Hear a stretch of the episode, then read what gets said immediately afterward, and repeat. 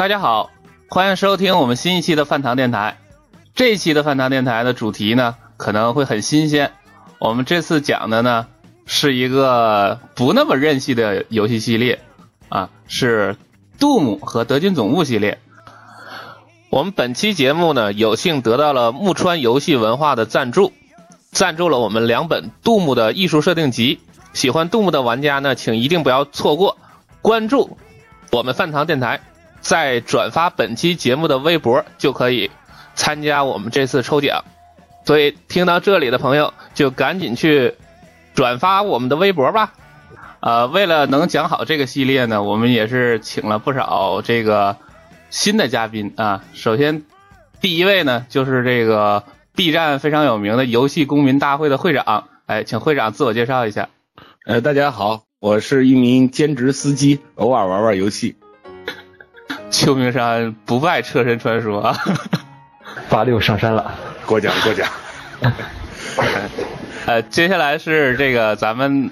一一位玩完了这个通关了杜牧的这个任饭朋友戴高乐。哎，大家好，我是戴高乐，然后微博 ID 叫戴高乐 Michael 啊，是一个特别喜欢任天堂游戏和这个任天堂平台的一个玩家。然后，呃，这次玩完了杜牧之后，想跟有一些东西想跟大家分享一下。也是来跟一些大神来好好学习一下，谢谢大家。哎，我是这个摸了好几期鱼不写不做周报的山白，呃，另外我们还有两位隐藏嘉宾，那一会儿他们俩就会出现的。不过我们现在先按下不表啊，我们现在正式开始。首先呢，我们要聊杜牧和德军总务啊，这个就必须要追溯这两款游戏的这种非常漫长的历史啊。啊，不能只谈这个最新的一作，是吧？这个 Doom 和德军总部都是 FPS 历史上这个开创了相当于源头的作品，是吧？会长，对。呃，要说到这个 Doom 的话，当然首先要提两个人，这很巧啊，两个都姓约翰啊，一个叫做约翰卡马克，一个叫做约翰罗梅罗。呃，这两位呢，按说也有点渊源。两个人小时候呢，隔得比较远啊，一个在科罗拉多州，一个在德克萨斯州。呃，那根据现在的，包括他们自己的论述来看，年轻的时候他们是没有什么交集的。两个人的交集主要产生在一间叫 Soft Disk，呃，软盘啊这样一间公司。那这间公司现在当然已经是不存在的了，在当年呢，还算是一间小有建树的公司。那两个人的性格应该说，虽然两个人都是程序员出身啊，但是性格应该说也有较大的区别。那罗梅罗呢，相对来说比较张扬一些，因为咱们看他这个名字啊。Romero，他显然不是一个这个所谓的土生土长的这个，就是说美国人啊，对，不是 Basque 那种，所以他应该是叫这个，应该是墨西哥裔或者南美裔吧这一块的。对，那整个性格呢也比较奔放一些。虽然两个人啊，当时在这个。Doom 和相关的游戏取得成功之后，两位约翰一人都买了一辆法拉利啊，这当然是很多这男人的梦想啊，这鲜衣怒马嘛，嗯，不能锦衣夜行。但是呢，这个罗梅罗相对来说要更张扬的多，他还把他的法拉利拿去当时的 eBay 上做二手拍卖，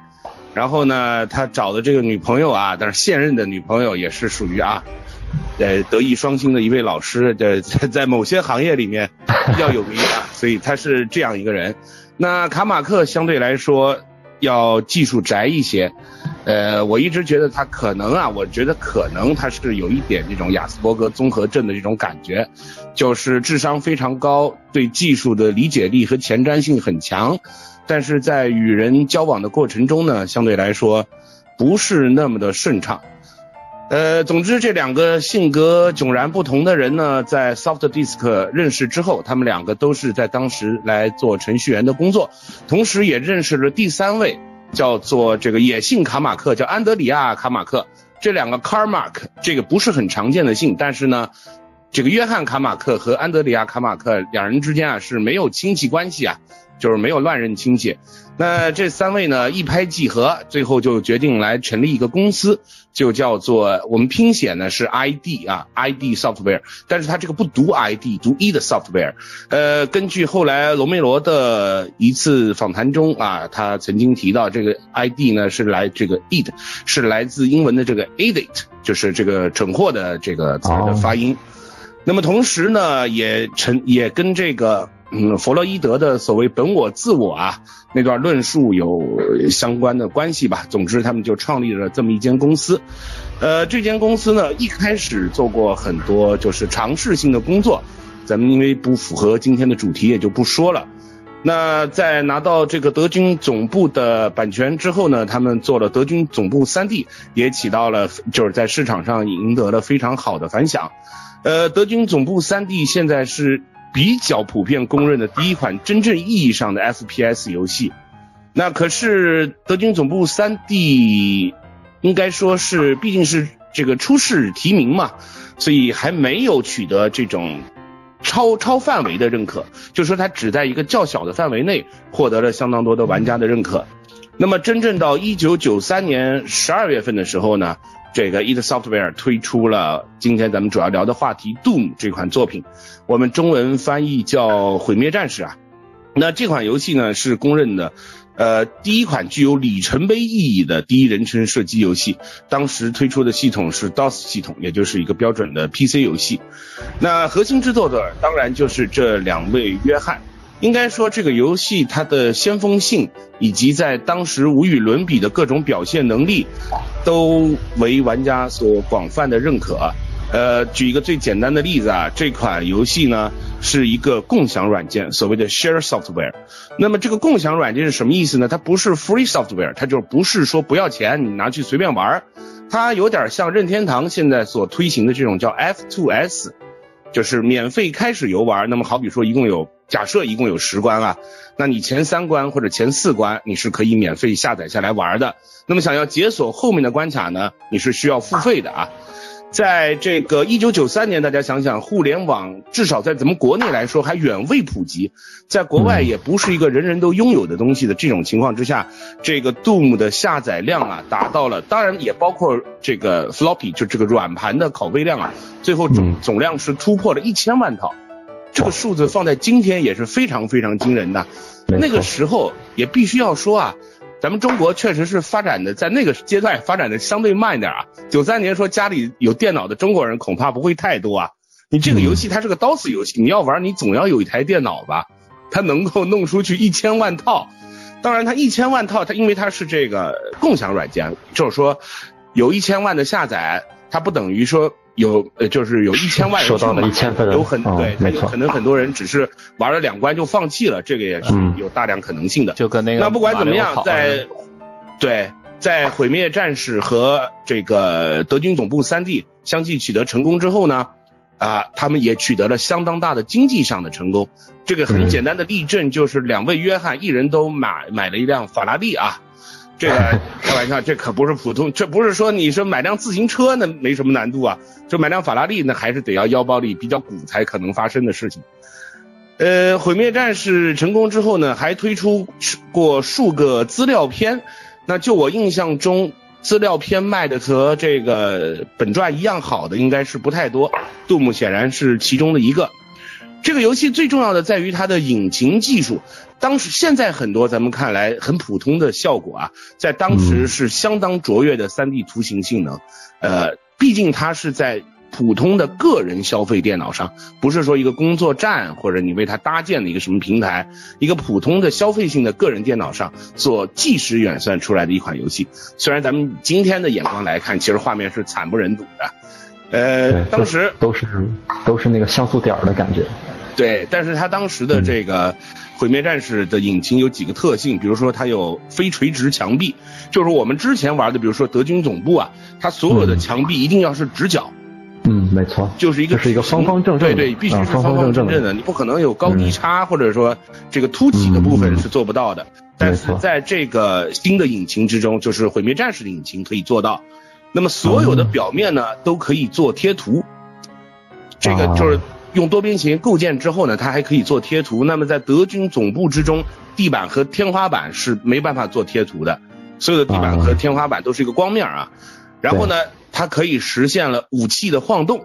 那在德军总部之中，无论你怎么激烈的运动啊，上下翻飞，这个武器的位置总是固定在画面的一个特别的部分，就是你，所以玩家的这种就觉得虽然是在移动，但是好像人物没有跟随在动的那种感觉。但是在这个 Doom 之中，武器也可以产生晃动的效果，同时是当时是第一款 Doom 的这个引擎是第一款实现了所谓的光线差异，呃。在德军总部之中，所有的房间或者说所有的地方，它的照明程度是一样的，不会有些地方特别亮，有些地方有产生大量的阴影。但是呢，这个 Doom 的这个引擎是可以做到的啊，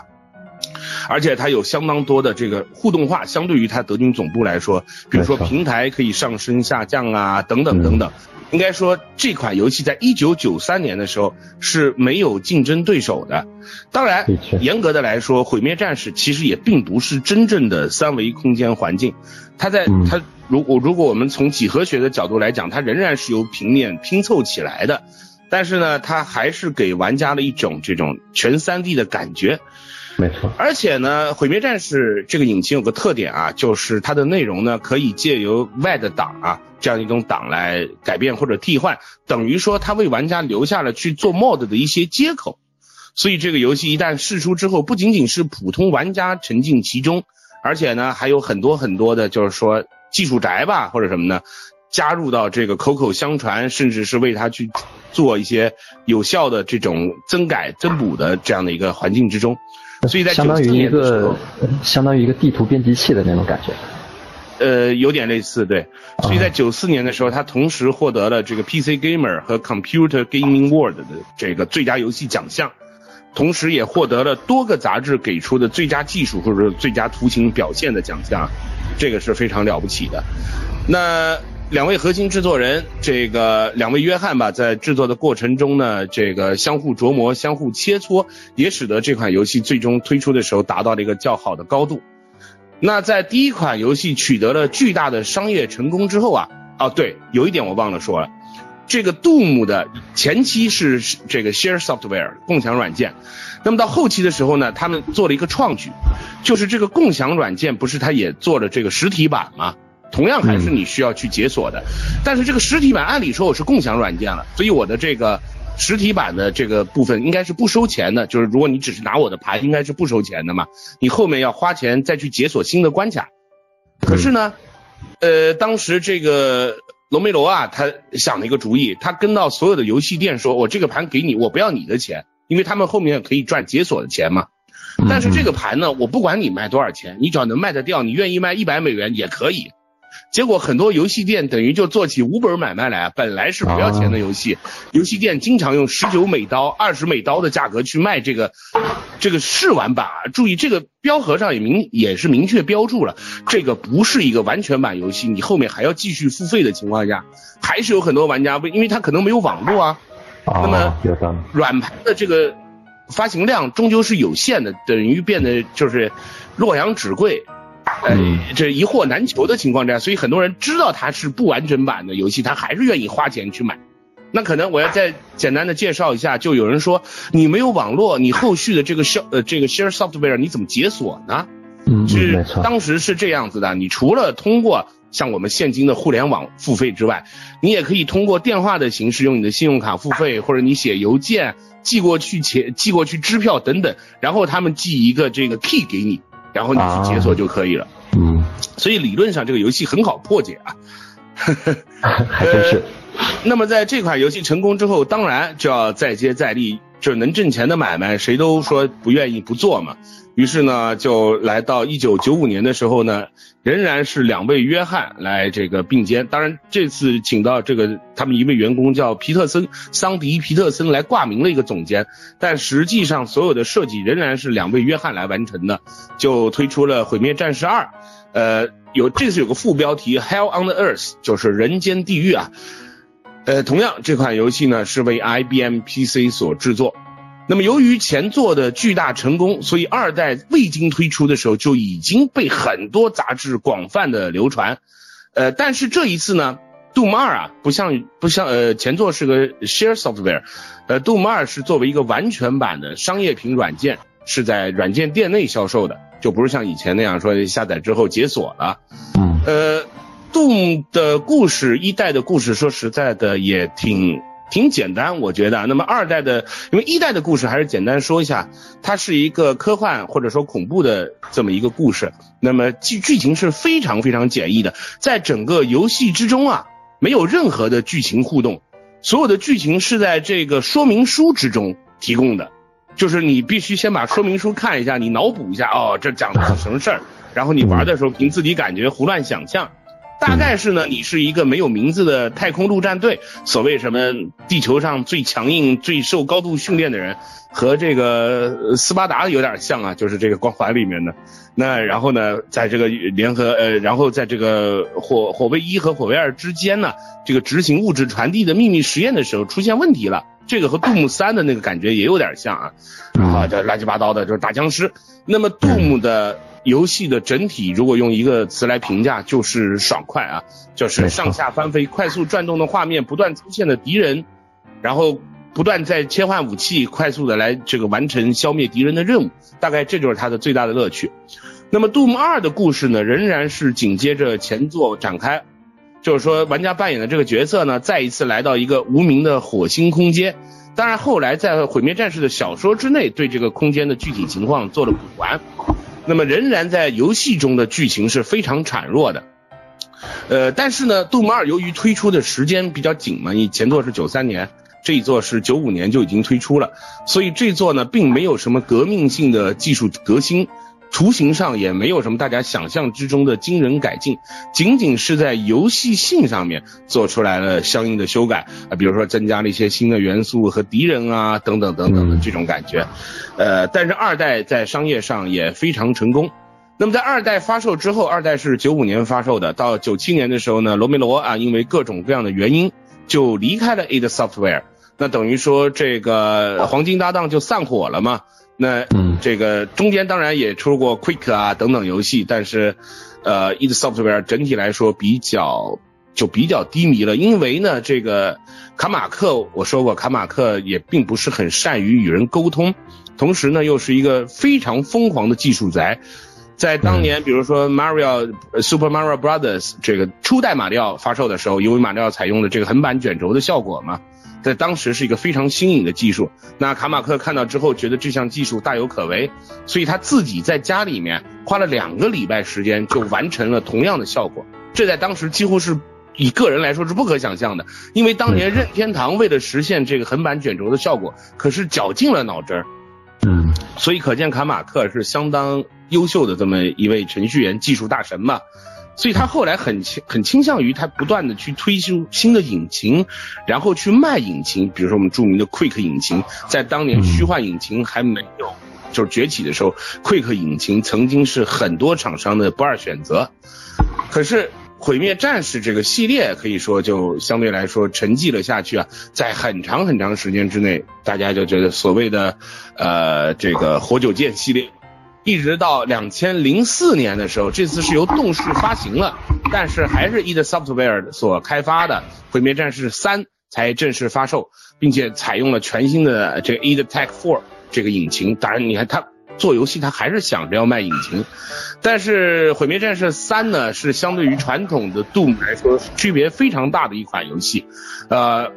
比如说，你诞生在一个黑暗的环境之中，然后拿一个小手电筒，如果手电筒不用切换到枪的时候，手电筒就看不见了。然后有大量的剧情过场穿插在其中，这和之前两部强调爽快弱化剧情的 Doom 有很大的区别。那这款游戏推出之后呢，评价比较两极。老的 Doom 玩家认为新的 Doom 呢有点变味儿，同时呢，这款游戏的配置要求相当相当惊人。这款游戏发售的时候，我当时正在澳洲留学，那个时候我的电脑是完全带不动这款游戏的。我记得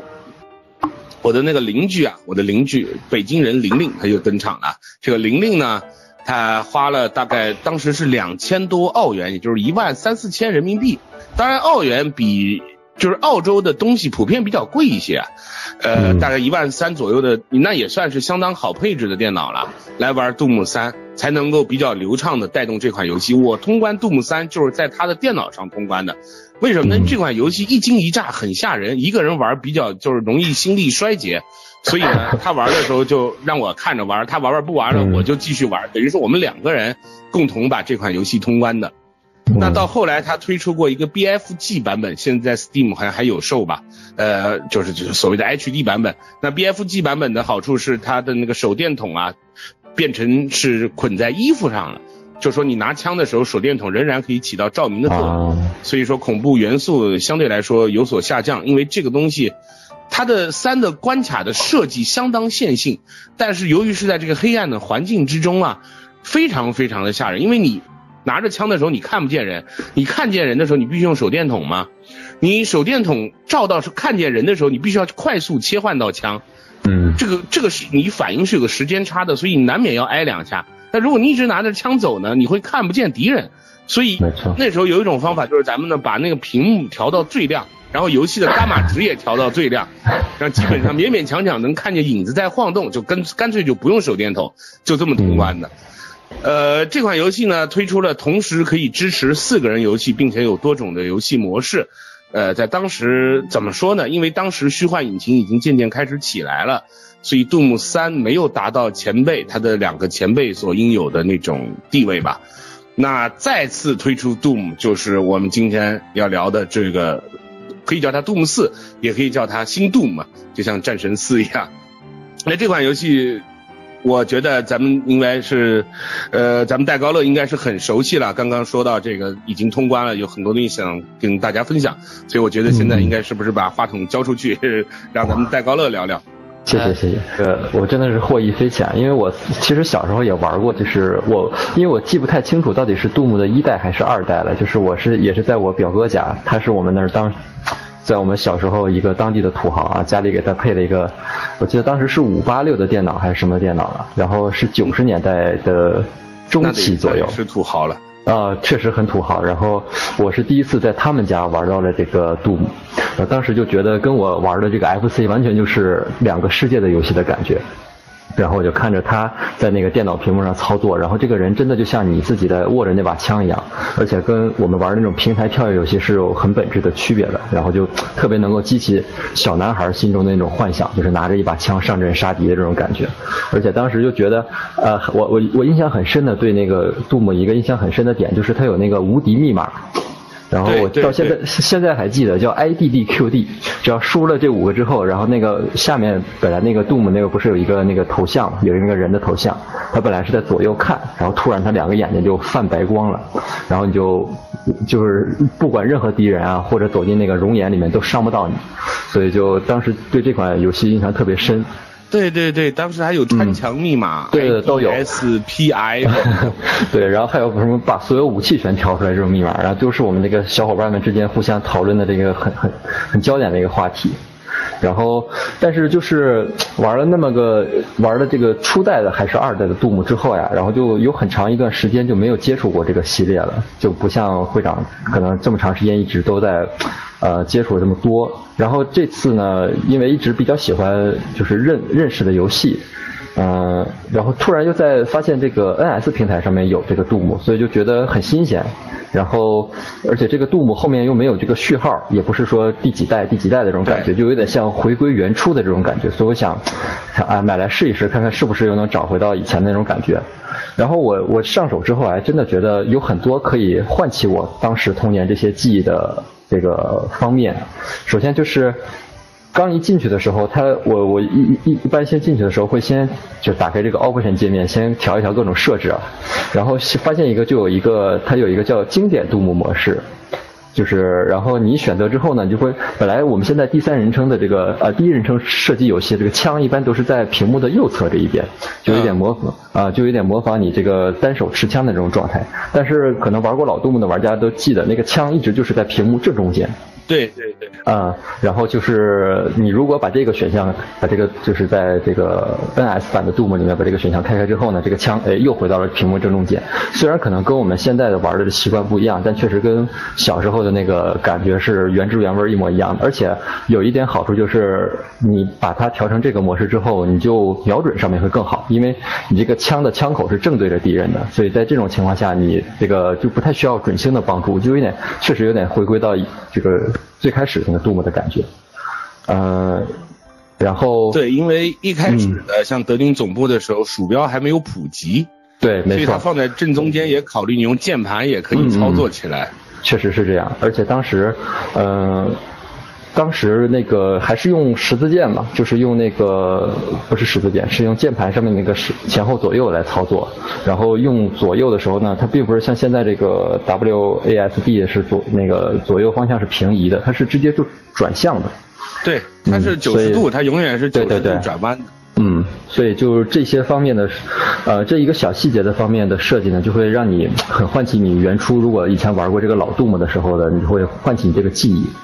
然后，嗯、虽然说玩这个在这个 NS 版本上可能是肯定是受到机能的限制嘛，没有其他那个平台，没有其他的主机平台和 PC 上面玩的画面那么华丽。但我觉得大部分朋友选择 NS 版本的一个重要的原因就是它很便携嘛，可以随时、呃抓起来玩一把。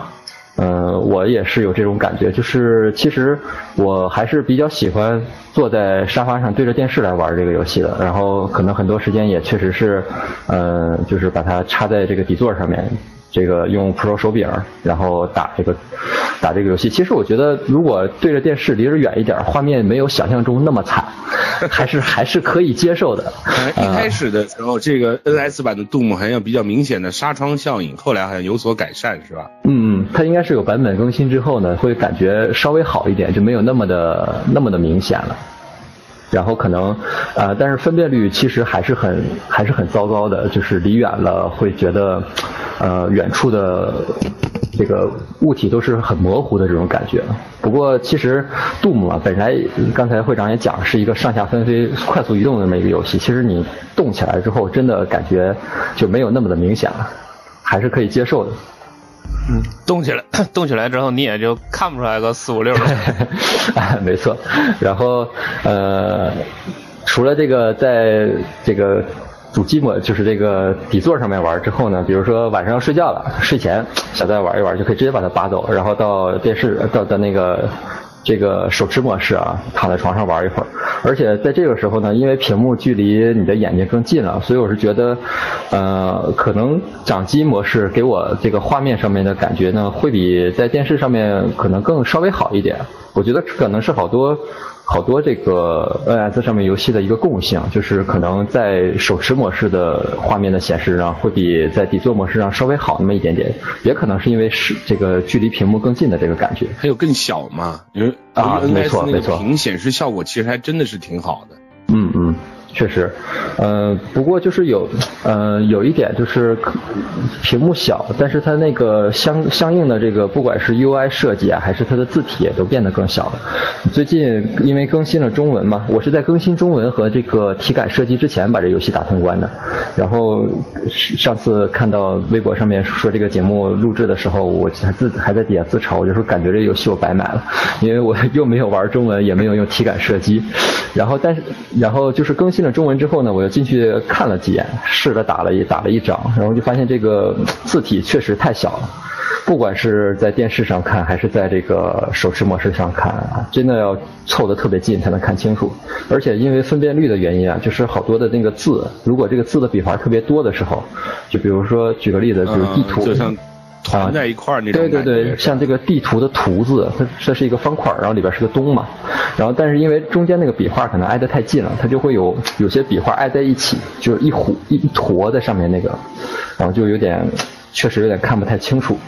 但是如果排排除了所有的这一些问题之后呢，我觉得这一款游戏的表现给我的感觉，起码还是，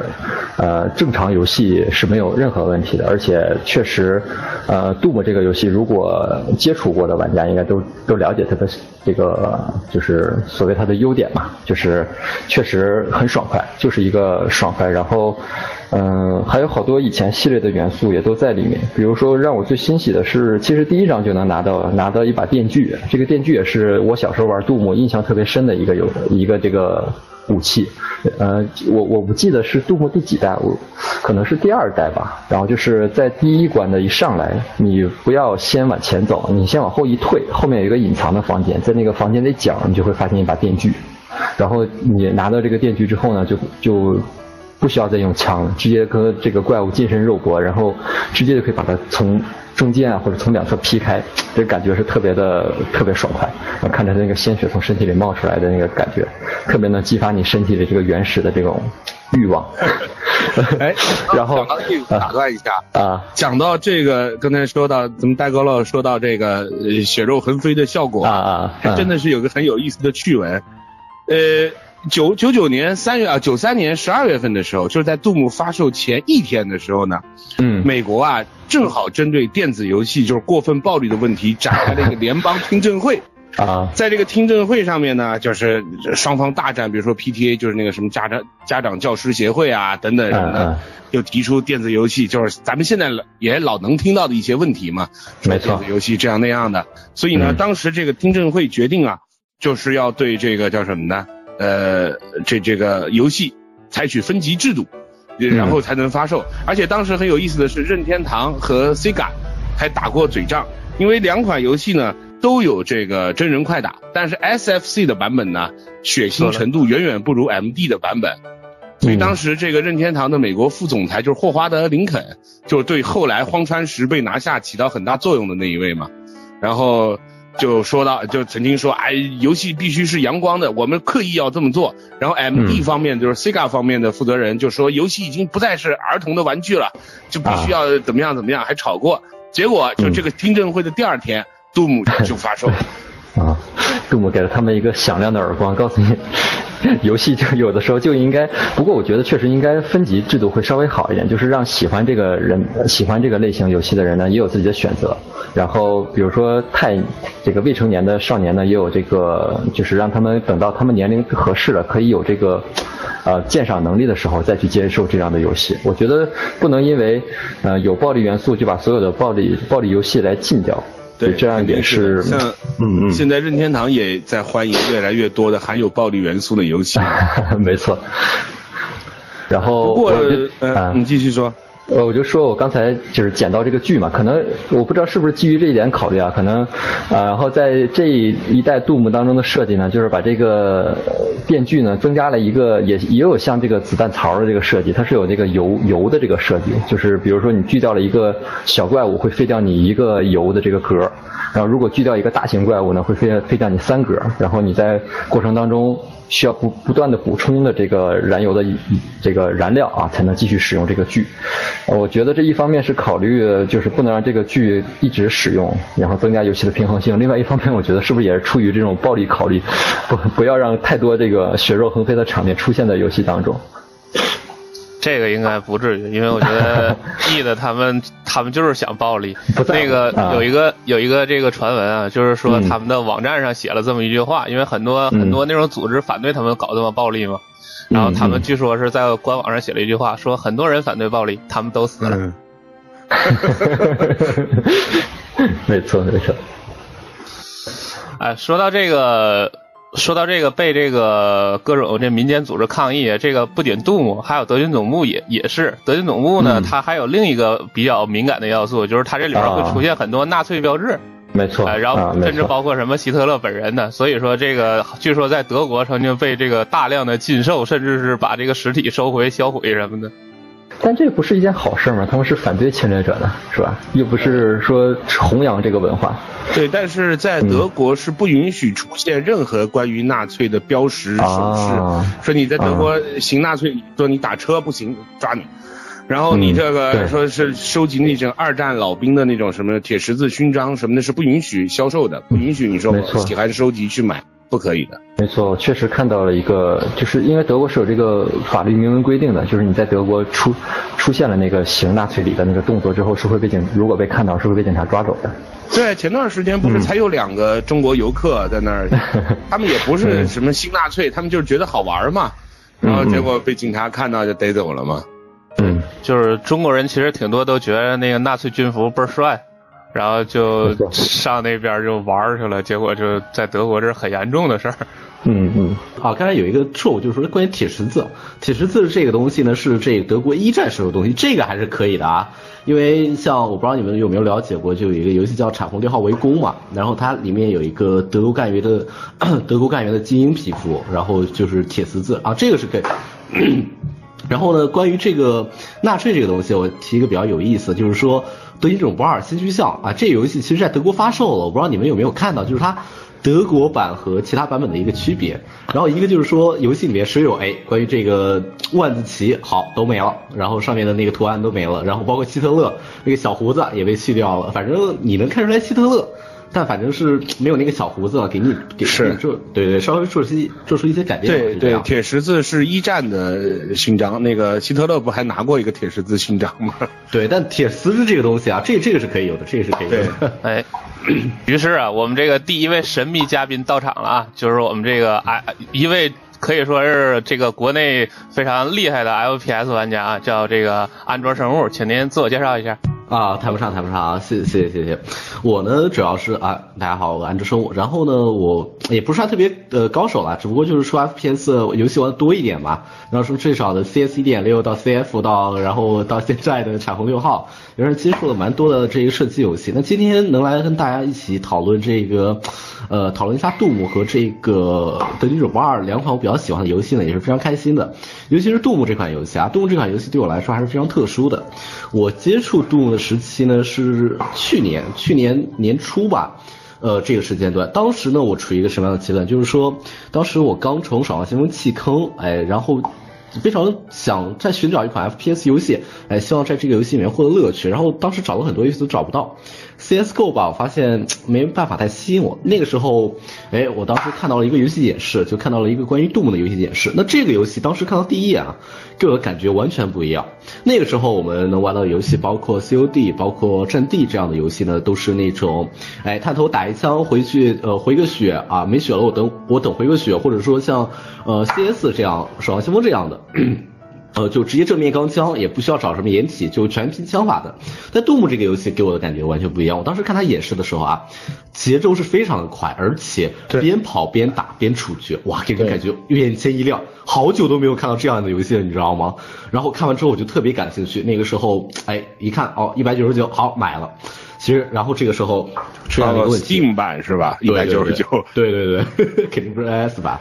然后当时玩这游戏玩到第二关，出现一个问题，我不是什么杜，我不是什么杜牧老玩家，我也没玩过他前作，哎，迷路了。哎，懵逼了。嗯就它地图的，呃，其实杜牧的地呃地图设计呢，我觉得非常棒，非常好。但是如果说你对一个完全没有接触过这个系列玩家来说，你上去，哎，他其实那个任务指示的话不是很清晰，哎，就给你一个，什么除了除了 Doom 三是一个线性的流程，其他的都属于比较半开放的那种玩法。呃，我举个例子啊，呃，杜牧的新杜牧，它有一关叫做铸造厂，或者说应该是第三关吧。它有一个这样的情节，就是说你需要去找一个断掉的手臂，然后把它放在一个那个控制台上，那个门才会打开。刷刷指纹的那一对关对，对对对，然后，嗯，在这个之前，你经历了一场非常爽快的战斗。哎，谁他妈管手臂不手臂的事儿啊？哎，谁管你？杀痛快就行了。哎，到那之后门打不开了，没地方去了，我要干嘛？我要去哪儿？对不对？会突然遇到这样的问题，然后那个游戏我就不玩了。我说什么？对吧？我说，哎，一开始印象还行，后来，哎，不行，那个太复杂了，完全玩不下来。然后后面的话就有一天非常无聊嘛，把这个游戏拿出来，哦，偶然间发现这个手臂之后，发现，哎，瞬间这游戏呃，一开始我是觉得这个游戏哇，地图太复杂了，玩不下去了，可能需要大量时间投入。哎，然后我把那个过了之后，其实我发现这个游戏地图设计真的特别的棒。它不是局限于哎，你必须从哪条路走，哎，对吧？它你可以很多个路线，你可以先去这个地方完成这个，比如说啊，还是刚才第三关，你需要摧毁几个血角之巢，对不对？你好像总共需要摧毁四个吧？比如说，哎，在那个在第三关里面，你可以先去摧毁最远的一个，然后慢慢来都没问题。你可以把整个地图逛遍，因为你还是一共要摧毁四个。然后当时那一关玩下来之后，动物这个游戏给我的感觉完全就不一样了。然后当时我有一个想法，因为我平时呢没事儿喜欢呃自己去做一些游戏的视频，就是最高难度的攻略视频嘛，然后就少啊，我就一定要把这个游戏的最高难度，就噩梦难度、超狂噩梦难度，我我要把它打通，然后我要做全收集，我要把它做一个视频，哎，然后这个时候我就开始疯狂去玩杜牧。当时的话。说实话，杜牧的噩梦难度我不知道大家有没有玩过，但是真的是非常的难，而且尤其是超狂噩梦难度，就是说即使你打你打到了最后一关，OK 你死了，好不好意思，游戏从第一关再重新开始，就这样的非常反人类。然后当时的话，我为了去那个录视频嘛，这个游戏杜牧这个游戏我平均每一关的话呢玩玩了应该是不下三百遍。然后我发现这个游戏它跟别的游戏不一样，一般的游戏让大家去玩一关的话，你会觉得越玩越无聊，那是肯定的，因为 包括。你看推开门，呃，下一个你需要面对的怪物是什么？然后包括你下一个转角会出现什么样的呃场景，你已经熟悉了，对不对？难免会感到无聊。但杜牧这个游戏不一样，因为杜牧这个游戏的话呢，它不是，它就完全不是说给你一条固定路线，哎，你打死几个敌人，或者说做一个什么任务就可以了。哎，你全程跑打的话呢，这种就是这种游戏，同一个地图你随便玩，它都时刻能给你一种新鲜的快感。就是它动物这种游戏呢，还是能让你能保持一个呃比较久的一个怎么说呢？不会让你这么快觉得腻啊，所以说我嗯，我觉得是有一种探索感，探索感在里面。对，而且这个游戏其实我之前，嗯，我之前玩这个，我比因为比较喜欢任天堂他们的塞尔达呀，包括银河战士，其实都有这个方面的特点，就是它会地图有很多隐藏的要素在那里面。就比如说你远远呃杜，我就拿杜牧举例，比如说你就看见这个玻璃墙的后面有一个隐藏的一个，比如收集的，不管是盔甲呀或者玩偶，你需要去想去找，但这个门都打不开，你就。需要不断的去寻找找这个隐藏的道路，看看怎么是不是从通风管呀，或者从这个下水道怎么走过去。我觉得这个探索的欲望也是激发让我们不断的去玩。就比如你第一次通关了之后呢，但这这一关可能还会有很多值得你去反复的去打的这个要素在里面。嗯，对，而且的话，就我觉得杜牧其实我。杜牧给我的感觉最大的亮点呢，就是它它处决系统，不知道你们玩的时候有没有感觉到，它这个处决系统其实做的非常非常精致。它不是说哎固定的就每一种怪物就给你几种处决方呃几种处决方式而已，它不一样。哎，举个例子，如果说你在处决怪的时候，你把准星对准它的头，哎，它是一种处决动作；那对准它的胳膊又是一种处决动作；那对准它的腿又是一种，而且。你从后面对准他的头和从前面对准他的头又是一种处决方式，没错。而且的话，如果说哎怪物的旁边或者说背后刚好有一堵墙，OK，它会触发这个场景处决，就是说哎把怪物直接抛到墙上，然后一脚踢碎脑袋。这种的话，在在你重复游玩的时候，哎每次都能给你带来一种新的体验。动物我现在已经玩了两百多个小时了，OK，那我现在再去玩的时候，我突然会发现，哎这个把敌人扔到墙上这种处决方式，我怎么之前从来没有见过？所以说，我觉得这个的话做的其实非常非常的漂亮。还有从天天上跳下来，然后啊跳在空中的这触觉动作也是不一样。对，就插包脑袋那个。对，而且的话，我觉得杜牧还给我一个比较好的印象呢，就是说关于他的这个游戏引擎 ID Tech 六，ID Tech 六呢作为呃就是说杜牧呢作为一款首次采用 ID Tech 六引擎的游戏，它的画面表现其实非常非常惊艳的啊。呃，虽然说德军，我个人印象啊，德军九五二虽然说也采用了这款 ID Tech 六这个引擎，但是它画面表现上其实我觉得和 Doom 还是有一些差距的。我举个例子啊，嗯，我不知道就是说，哎，戴高乐其实他你是玩过 Doom 的对不对？你是不是知道 Doom 里面有一种怪物叫做肥球？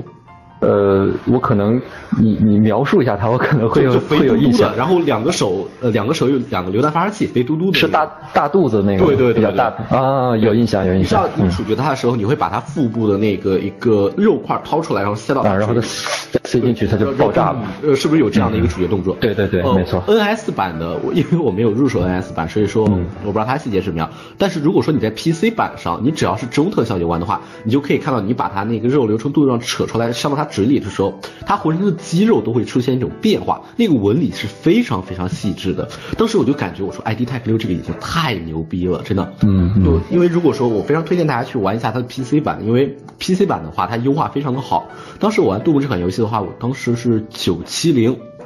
九七零的一个配置，然后当时都已经能全开特效，然后稳定一百帧以上了，所以说这个感觉是非常好，优化非常好，然后画面的话呢也非常精细。呃，所以说 Doom 给我感觉非常非常的棒。嗯，确实，作为这个咱们说，就是怎么说，热爱 FPS 玩家应该都会觉得这个 PC 是最适合 FPS 平台，是吧？没错呃，，但是但说实话，NS 这个便携性绝对是的优势还是非常大的。嗯不仅是不仅是 FPS 呀，只要 PC 有的游戏，一定是 PC 玩起来最好呀。嗯，对，这这个是肯定的，因为 PC 它还有它的特性。性能摆在那毕竟呢，就像对对没上线，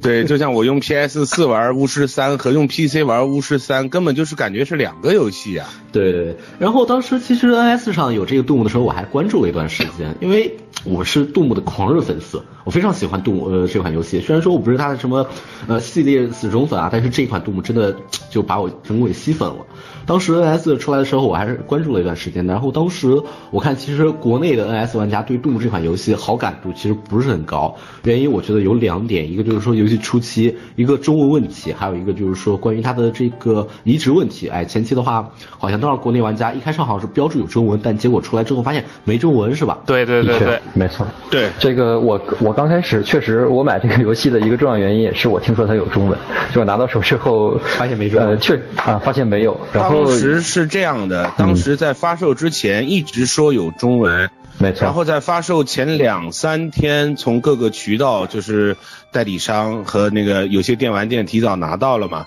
全部反馈回来，美版没有中文，当时还在说哦，是不是其他版本有中文？嗯后来其他陆续版本都出来了，全都没有中文，呃，全傻眼了。让人有点郁闷。呃，然后我看国内玩家的话，其实入手动的不是很多，还有就是感觉这款游戏，呃，移植有点糟糕啊。这个其实我个人没法去下，因为我没有看过它 NS 版的那个实际画面。然后呢，呃，还有一点就就是说我关于这个游戏啊，呃，现在它不是已经更新中文和那个修正画面了吗？我还是非常推荐大家去玩一下这款游戏，尤其是 NS 版的游戏。我觉得这款游戏，如果说你没事儿，哎，在你这个上班之后休息，或者说在公交车上，或者是在外面，你能深深呃掏出你的 NS 来。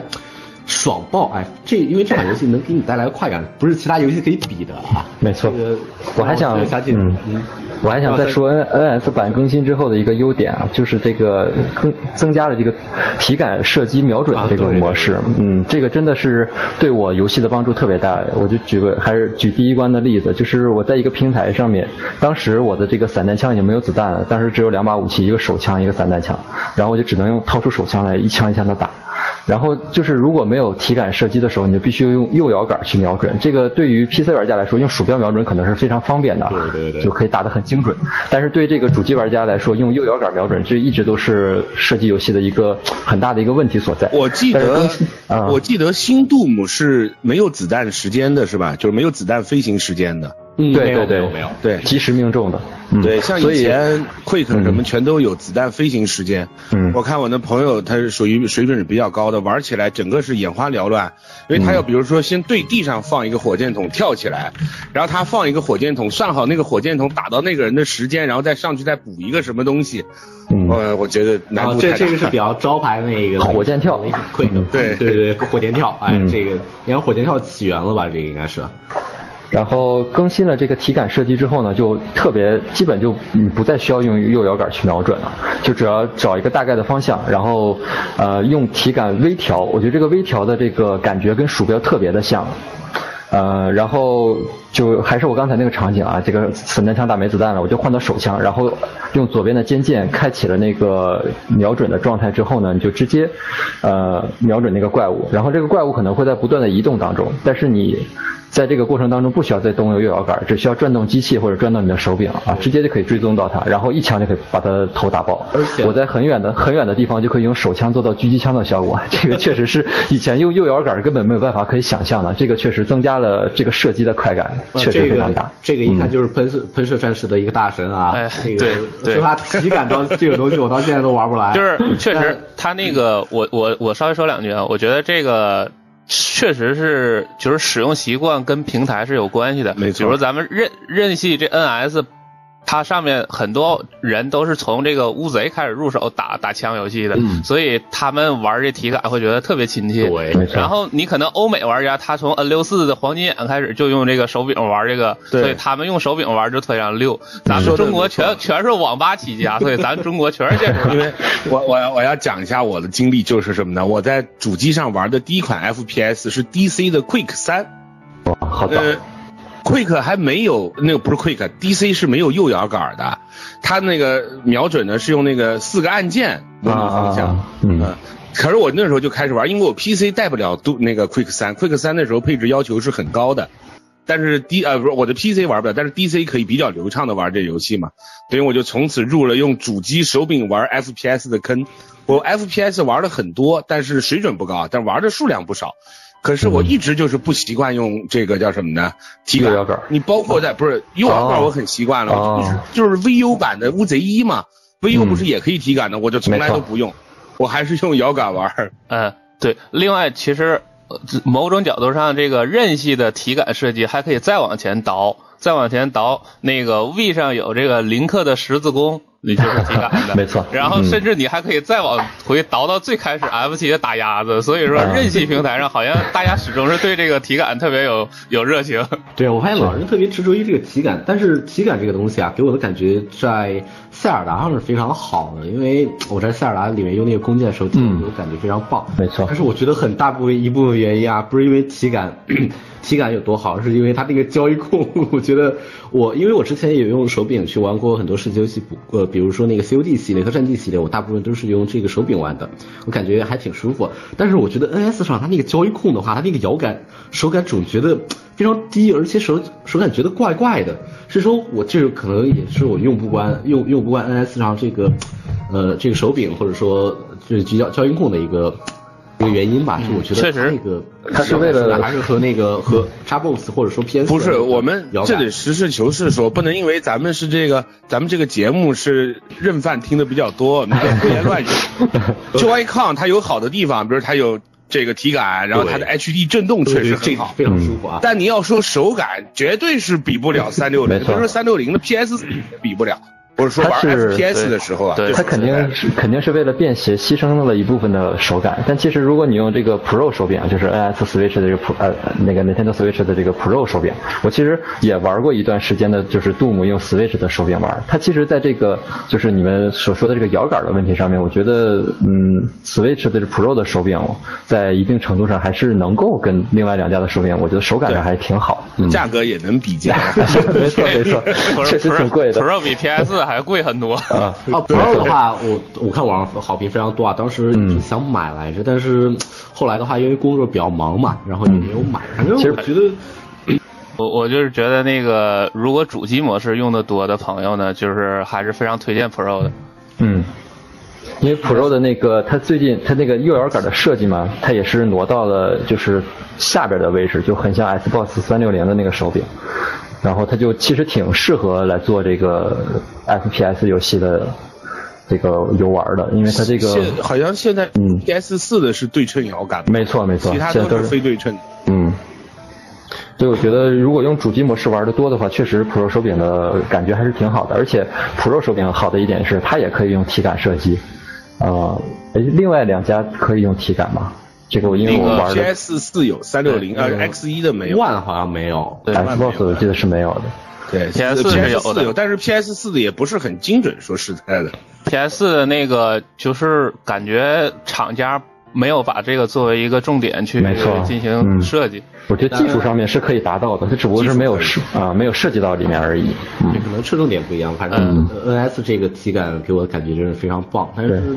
说实话，我个人来玩这些，比如说《喷射神二》还有这些其他射击游戏的时候，体感，我觉得对于一个刚入手的，呃，对于一个刚入门的体感新人来说的话，体感这个东西，我觉得还是那个就老老鸟，对吧？怎么说呢？我还是玩过比较多射击游戏的，我觉得这个差距啊，这个熟练度的差距可不是那个鼠标和摇杆那么能不能比的。我我不是，我觉得啊，恰恰是因为你是一个老鸟，你知道吗？呃，这个怎么讲？就是因为你已经习惯了键鼠或者说右摇杆那种方式了，所以你想要转到这种体感是很困难的。我也是，因为我我在多少年前就完全没有体感的时候，我就已经很习惯用就是右摇杆或者鼠标键盘来玩了，所以我也从来不用体感去玩这个东西。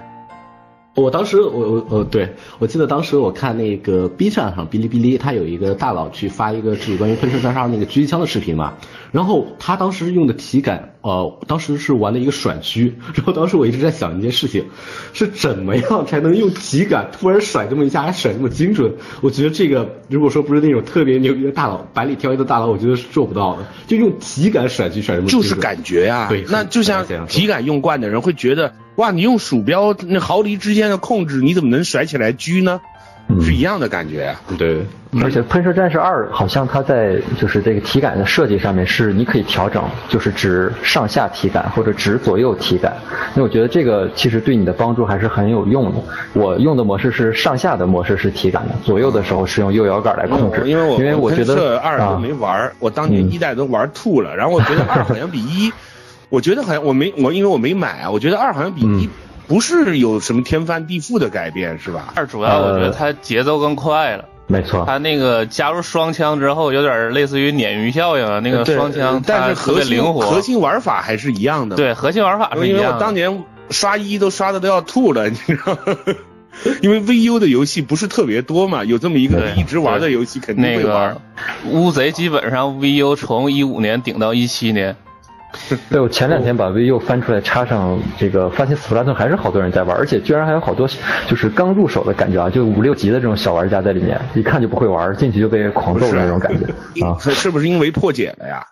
哦，也有可能，也有可能，有可能他。破解了有可能不要？钱了吗？啊，就有好多新人进去，进去就是被帮被当靶子打，站在那不会动的那种。你这么一进去说，狂虐我好想我好想去啊 VU 的那个。推荐你们回去玩一玩 VU 的，现在还挺爽的。而且那个你去玩 VU，你会觉得那个其实 VU 的 Pad 虽然又大又沉的，但是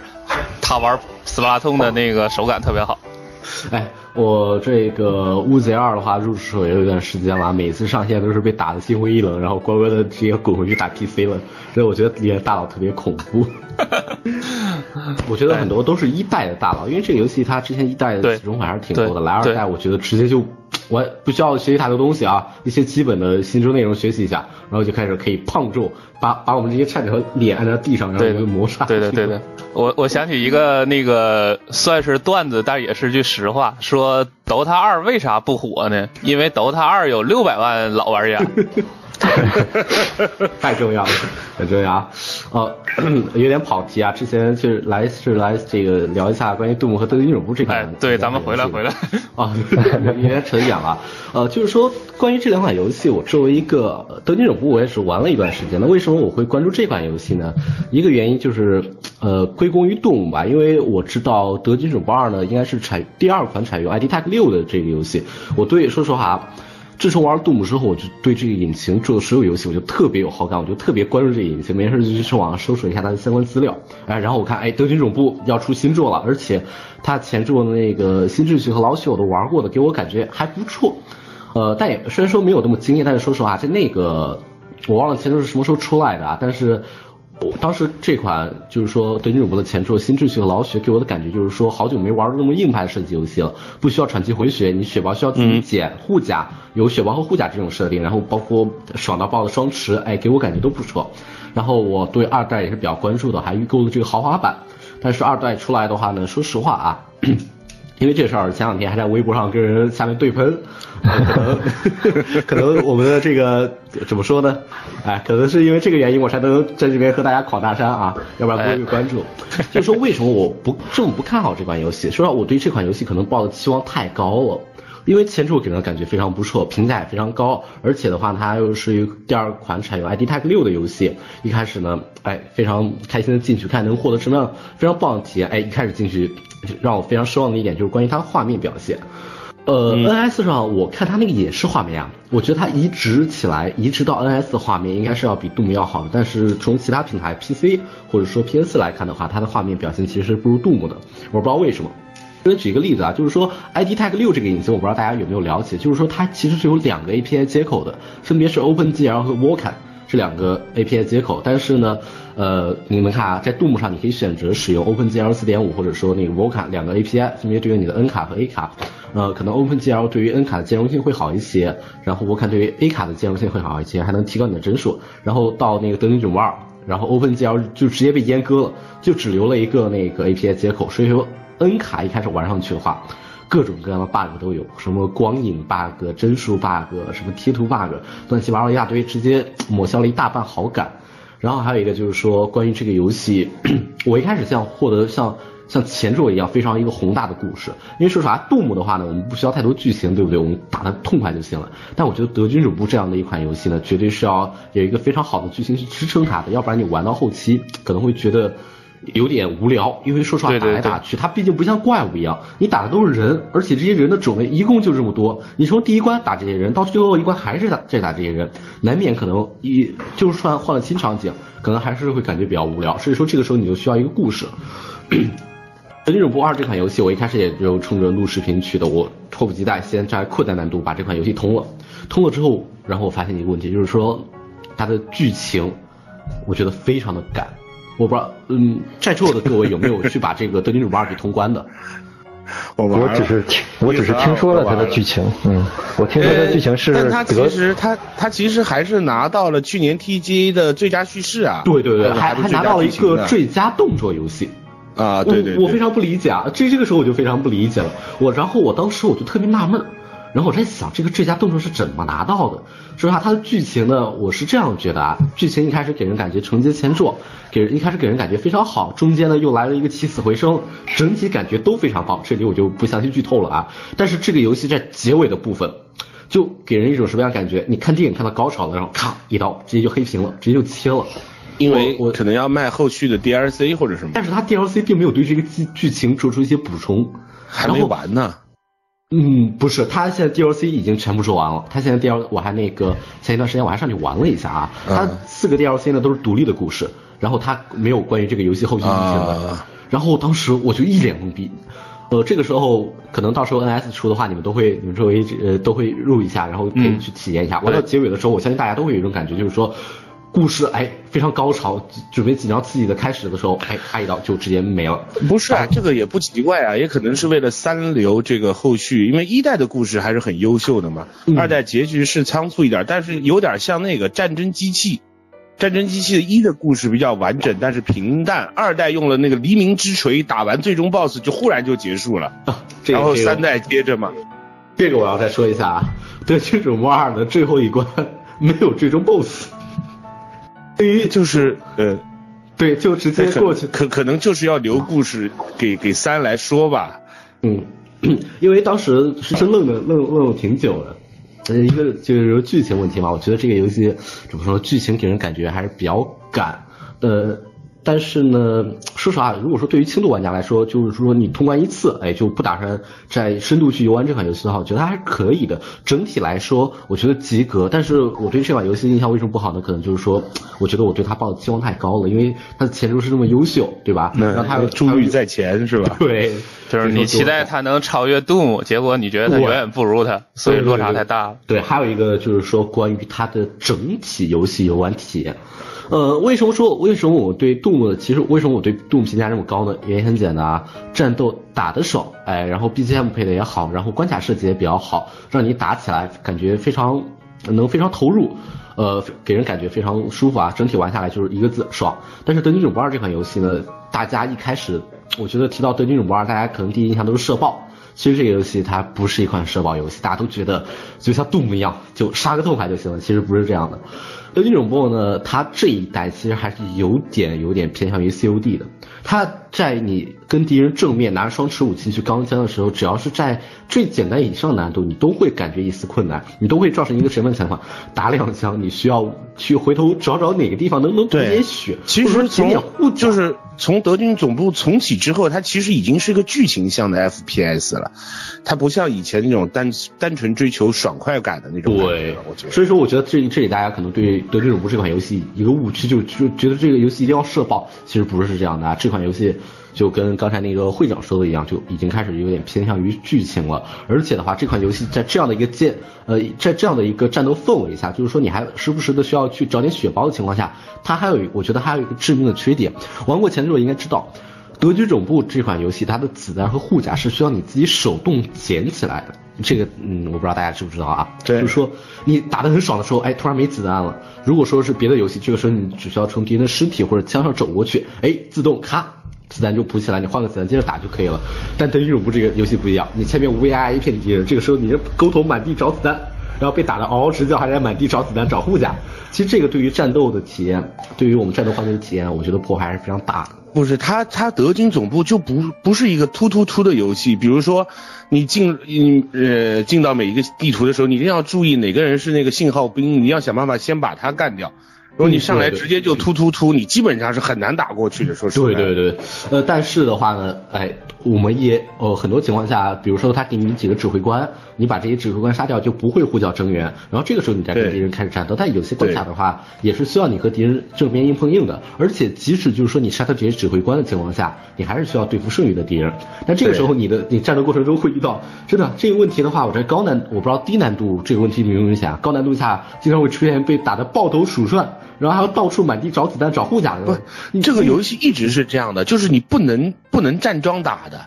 就一定要永远一直在奔跑嘛，就一路跑一路找子弹一路打，千万不能站桩，很容易挂掉的。呃但是这个呃，就是说，如果说你不站桩的话，又出现了一个问题，它不像呃，我不知道大家大家玩动物的时候可能会发现，你不需要找掩体，有满地满地图乱跑，你只要跑得够快，哎，移动足够灵活，恶魔就伤不了你，对不对？因为恶魔他手里是火球呀，他需要近战，需要火球，他子弹都有飞行时间。但德军总部这款游戏，它的所有敌人哎拿都是枪，你只要敢出去跑高难中高难度下，他必然会打到你身上。就说敌人他的枪法还是可以的。然后这个时候，比如说我现在没有子弹了，我血也不多了。然后我现在就还要必须去找子弹，因为不找的话我没有没有办法用，就给人一种什么感觉吧？就说为了不让你常在掩体后面打成 COD 的体验，这个制作组所以说才让你强制性的去用手动在地上捡子弹这种方式让你跑起来，让你感觉在这个战斗活呃战斗的环节让你活动起来。我觉得这个体验其实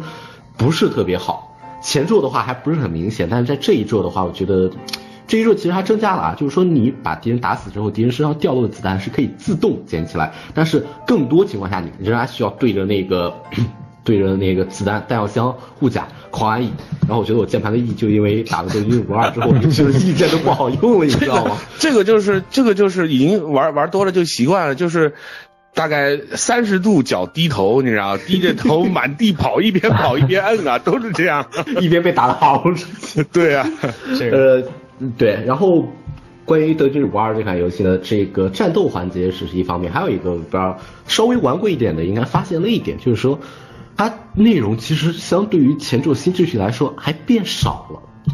我觉得这一代的话呢，创新不足。它有一个创新是什么创新呢？就是不同武器可以双持。像前代的话，我们只能哎双持手枪、双持冲锋枪，或者说双持霰弹枪，对不对？但这代的话，我们可以左手持一把手枪，右手持一把步枪，这算是一个创新。但是除此之外的话，你在这个系，你在二代上呢看不到什么创新，而且最致命的一点啊，它枪械种类还变少了。我不知道大家有没有对比过，但是我仔细对比过之后，发现它还少了几把武器。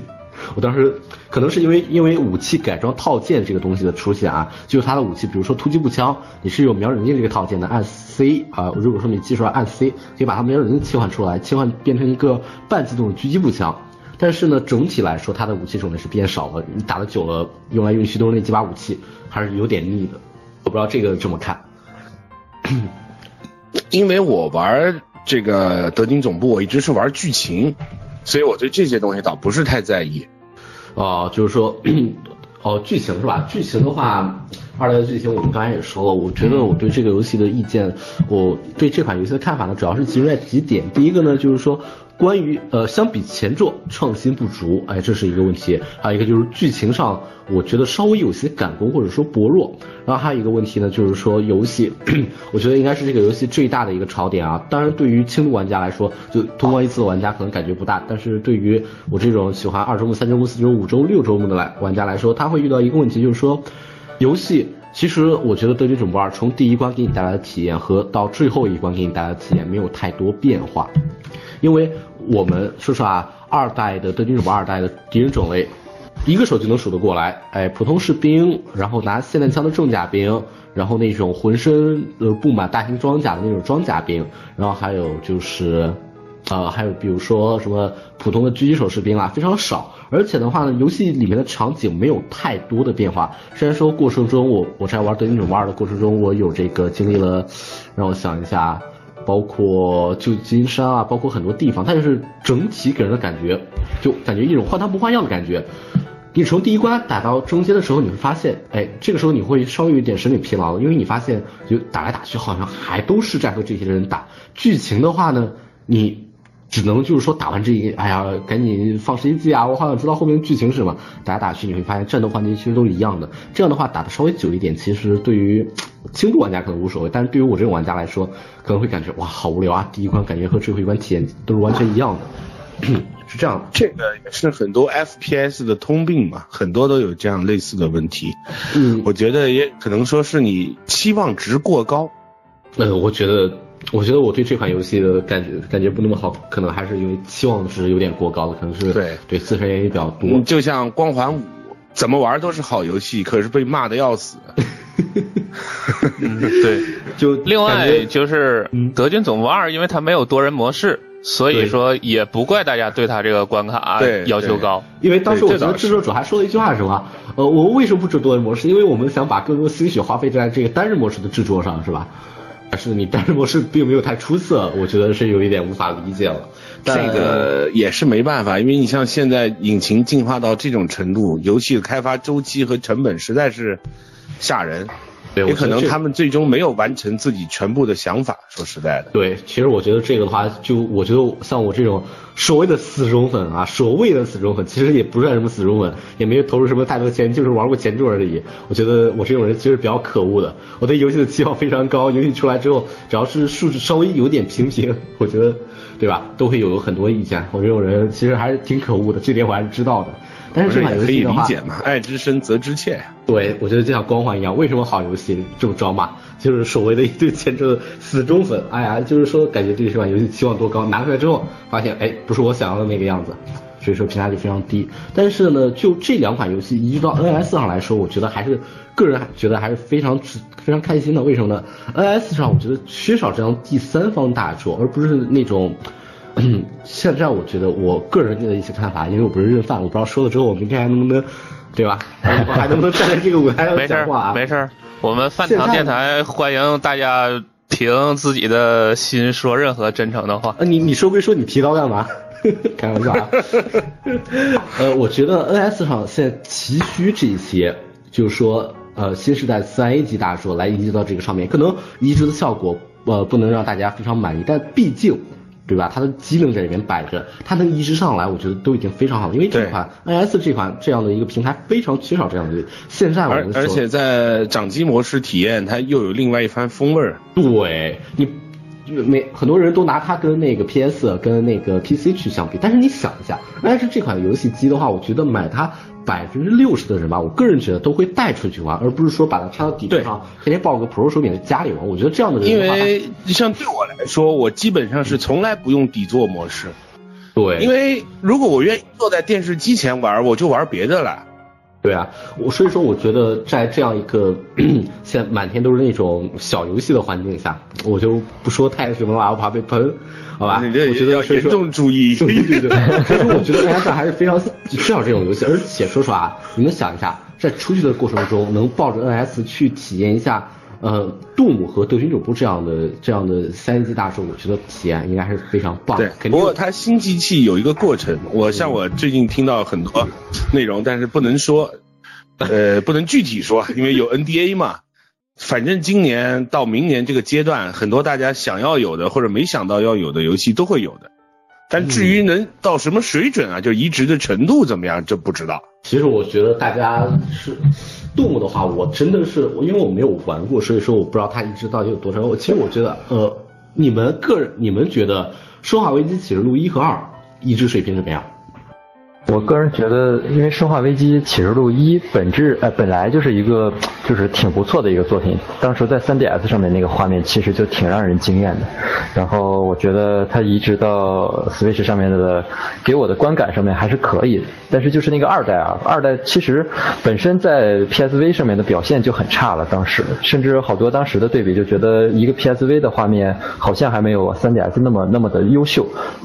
呃，所以这个二代的移植水平确实在 NS 上面的表现也不是特别的好，但是一代确实还是挺不错的，我觉得。呃，是这样的啊，我觉得只要是这个移植游戏做的，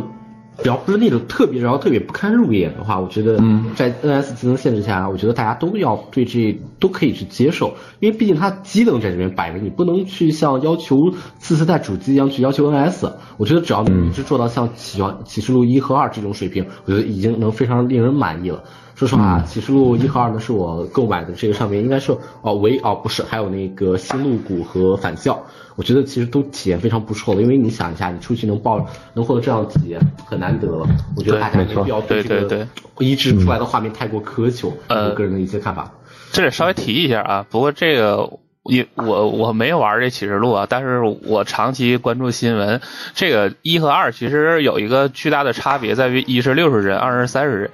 帧。哦。这个，这个、这个现在吧，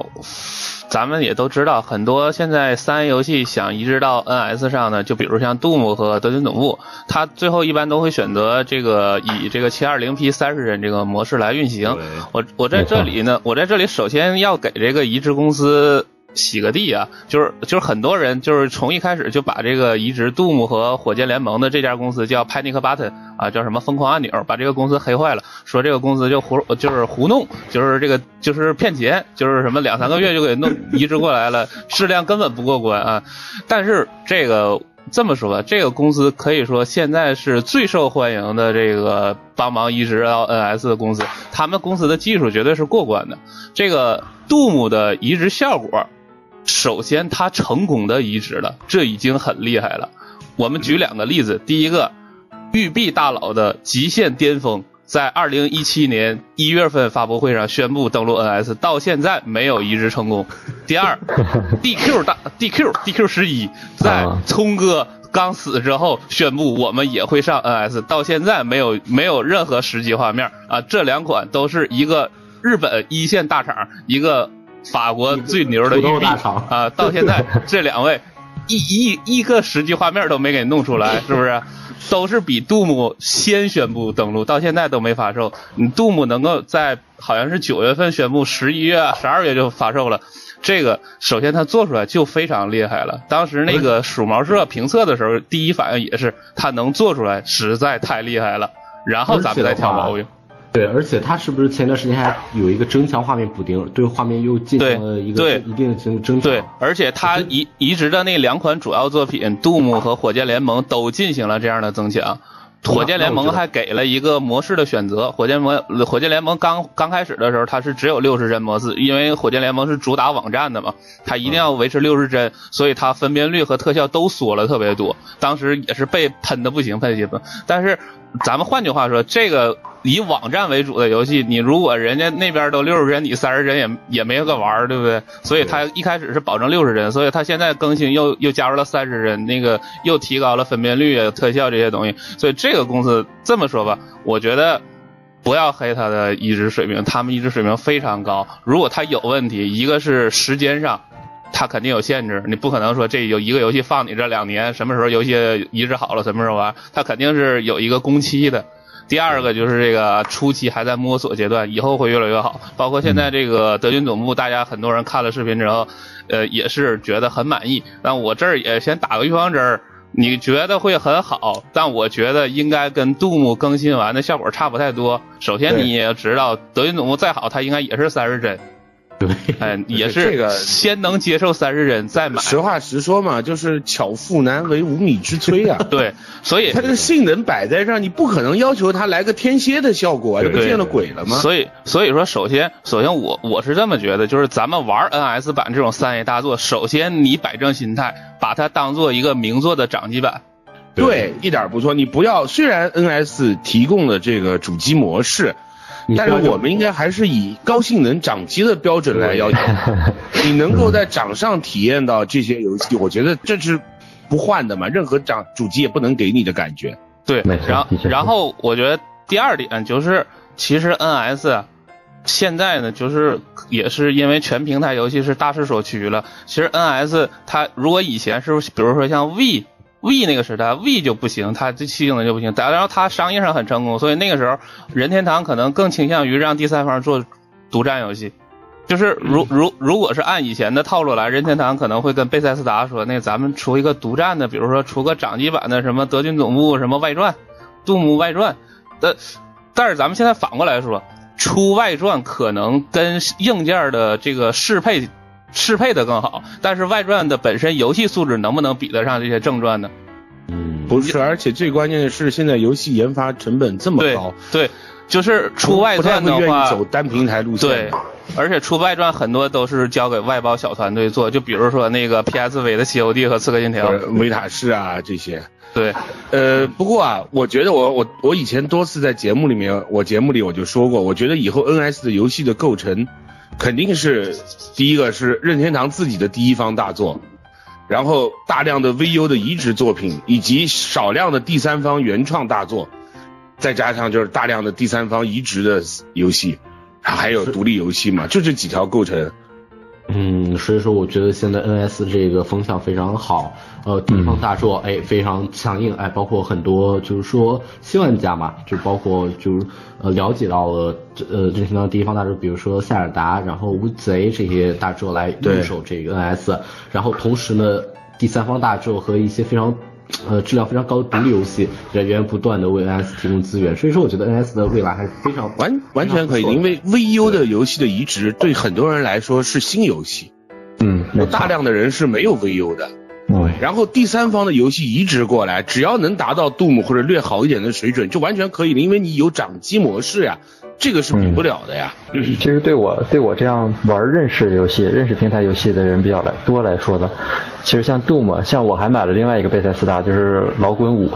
其实以前呃老滚这个系列也只是耳闻，确实没玩过，但是能在掌机上随时随地的玩这个老滚，我觉得还真的挺不错的。我刚买回来的时候，就是从游戏店回来的这个地铁上，我就玩了一路，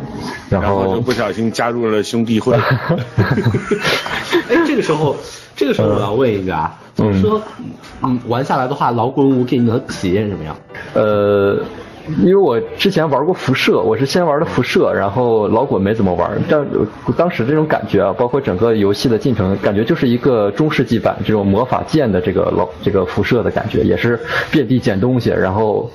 然后有各种支线，然后我是觉得这种美式 RPG 其实挺挺占用你的碎片时间的，就是比如说你找了一个支线任务，你坐在电视前面，然后比如花十五分钟去某一个这个营地去把那边的敌兵全清剿了，这种这种事情其实挺无聊的，挺影响你整体的这个游戏主线体验的。但如果你在地铁上面，比如在上班的路上，你接了这么一个支线，然后十五分钟。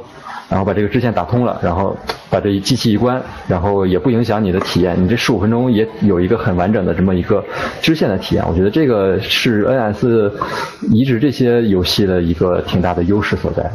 哦，我觉得就是说，老滚五应该是大家在心目中 NS 上移植最好的第三方主机没错，对。我觉得挺棒的。就好像嗯。画面挺棒的清晰也很流畅。移植的都是非常棒。然后说来惭愧啊，这个游戏我买了三天之后给二手出了，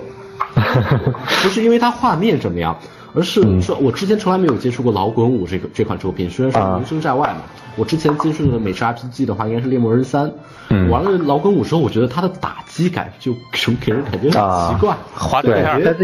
这很飘，特别飘。对，然后玩了两天之后，我实在搞不懂要干嘛，就玩不下去嘛。然后就是美式 RPG 的通病嘛，就是它的任务感特别的薄弱，你这选择选择太多了。对，但这个反而挺适合 NS 的发展的，我就是因为这种我是嗯老滚系列的铁杆玩家，我从二代就开始玩。像美式 RPG 玩多了，包括那个巫师三也是一样的，大家就要习习惯一种玩法，就是主线任务放在那儿，不要搭理它。没错，光玩支线，一个地方的支线推完了，然后再推主线，然后到下一个地方就继续玩支线。对一般主线都是不推的，像老滚四的 主线是很短的，几个小时，如果不考虑练级的话，几个小时就推完了。但是玩起来可以玩一百个小时。呃，你们是不是就是说，你们今天一讲的话，让我想二手再买一次老滚我这种感觉。没事没事，你去买，反正他你买个实体，不想玩的时候再出，然后再想买 再玩再肉。但是啊，就我我当时玩到老滚五的时候，给我一种非常非常好的感觉，就是什么吧？就是我能在户外玩的这种这种大致的体验，其实那种感觉是非常棒的，跟你在家里玩这种感觉作品，我觉得心态还是没错多的。就像就像我玩这个《异度神剑二》，当然《印度神剑二》的掌机模式确实存在一些就是分辨主，它因为它是动态分辨率嘛，有些地方确实是画面比较模糊。但是呢，我当时玩就感觉能够在掌机上玩到这样原汁原味的三 A 级的日式 RPG，这感觉是极好的，哪怕画面就是稍微有点问题，都是完全可以忍受的。是，我觉得这个就是看你的选择，你是更希望能够把它随时随地的玩呢，还是希望能够在一个集中的时间段，然后集中的去体会这个高画质和高高这个特效这些，就看你个人的选择。像我们现在可能工作比较多，然后时间玩游戏这个大段的玩游戏的时间比较少，所以这个 NS 就特别适合呃我们这样的人群来选择游戏。对，然后如果是为什么嗯刚才聊到这个德军二，我就没没有完全接话，因为德军一是通了，二我也买了，可是二我没有通关，为什么呢？不是我我是有有时间，我连续玩了大概可能五六个小时之后，我中间有事儿，我去上海拍那个纪录片了。嗯，等我再回来的时候，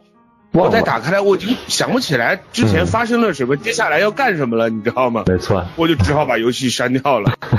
对，我觉得 NS 另外一个比较好的一点就是可以带出去，大家一起面对面的联机。我觉得这个是很多的现在的其他的平台没有办法提供的这个体验，特别是 NS，比如四个人一起联机打个工啊，然后大家一起面对面的交流的时候，这个还挺棒的。而且 NS 确实也，任天堂一直在致力于希望你能够和朋友面对面的来打游戏啊，增加一些交流。嗯。是，包呃，不括是任天堂最近新申请了一个专利，就是两块屏幕啊，我看到了那个，块儿的嗯，好多块屏幕放在一起，然后比如打乒乓球啊，然后那个小球还会沿着相同的轨迹继续前进，我觉得这个也挺，以前这个 Sega 卖过一个小人系列，就是一个很小的，大概可能一英寸的小屏幕，一个方的，像老式电视机一样，里面有一个就是像素小人在动，你可以每个人买一个，如果这个拼在一起呢，他们之间互相会串门儿，然后呢啊还会交流信息什么东西的。可能任天堂就是这种形式的一个发展，估计可能以后还会诞生很多很有意思的想法。但是这个专利里面有一点，我觉得值得考虑啊，就是它这个明确表示这个处理器的部分就在屏幕里面，就是它就在这个本体里面，也就是说，呃，是不用手柄的。对，不是，是不是就是 NS？就 NS 屏幕把它撤，呃手柄把它撤下来，不就是这个东西吗？嗯嗯，那这个的话，如果说我觉得这样的话，那将来可玩 NS 可玩性又会上升一个非常大的一个空间。呃你记不记得，就是 3DS 和 NDS 上都有一个游戏叫朋友聚会？啊，记得那个，对，就是你可以自己建，就捏个密形象摔在里面，嗯可以捏很多一样不同性格摔在里面，让他们之间会发生故事嘛。那以后也许就是这种版本的朋友聚会，你知道，但你只有一个人，或者你只能见两个人，然后你想要发生很多事情，你跟别人的屏幕碰在一块儿，然后你们两个的这个小人就互相跑到了对方的呃屏幕里对。对对对，啊啊，也蛮有意思的，或者有点像电子任天狗是吧？也可以啊像这样方式处理。啊电子宠物一样。对，以后人家出门遛狗，我们出去遛 NS。对，那个时候，那个时候玩 3DS 的时候，不就是为了擦肩，就天天坐地铁吗？没错没错就，把这个擦肩打开，就天天坐地铁。这这个对你们来说可能还是比较幸福啊，但是对于我这种你们所在城市，可能是比如说坐个地铁，可能会有人看就看到有人在玩 NS，但对于我们这种三四线城市来说啊，我掏出 NS 的时候，我问他们联机不联机，然后他们就掏出手机问我王者荣耀联机不联机，这个是哎，王者荣耀马上也上 NS 能玩王者荣耀？哦，对对对，然后我就告诉他，我就告诉他们，我说你们稍微等一会儿，你们要等一段时间，因为我不过应该是不能和手机联机就是了。再 再等一段时间，可能那个堡垒之夜和那个吃鸡的刺激战场都是有可能的，都是有堡垒之夜这个的话应该是跑不了的，还有那个方舟嘛，哦，关于这个的话，我记得前段时间有一个路边新闻，我不知道靠不靠谱啊，就是说他们从那个腾讯做的刺激战场来看，这个游戏的很多东西都在有意的为 NS 去做一些适配，就说好像在为登陆 NS 去做一些准备。我不知道这个、呃大家有没有得知这个消息，或者哦觉得，靠不对，就是说他那个内置了陀螺仪玩法，嗯，对对对，就这这点很很很明显是非常适合 NS 吧，就咱们说那个嗯体感瞄准儿。嗯，然后又加上这一段时间，包括那个海外版的王者荣耀那个叫什么来着，然后也登录了 NS，我觉得，哎，说实话，虽然说现在吃鸡处于一个好像是游戏玩家鄙视链底端，但是如果说这种游戏登陆 NS 的话，我觉得给人带来体验也应该是非常棒的，它是大好事儿。对我觉得！肯定我觉得这游戏 Xbox 版本都四百万套了呀。对啊，我觉得这种你你想一下啊，呃，现在手机上，而且它手机上刺激战上的玩家已经非常多了。我玩过，我玩过手机版的一次，我觉得触玻璃手感其实特别特别糟糕。我觉得用没错摇杆玩的话，出去这个体验应该非常棒，随时随地都在而且刺激。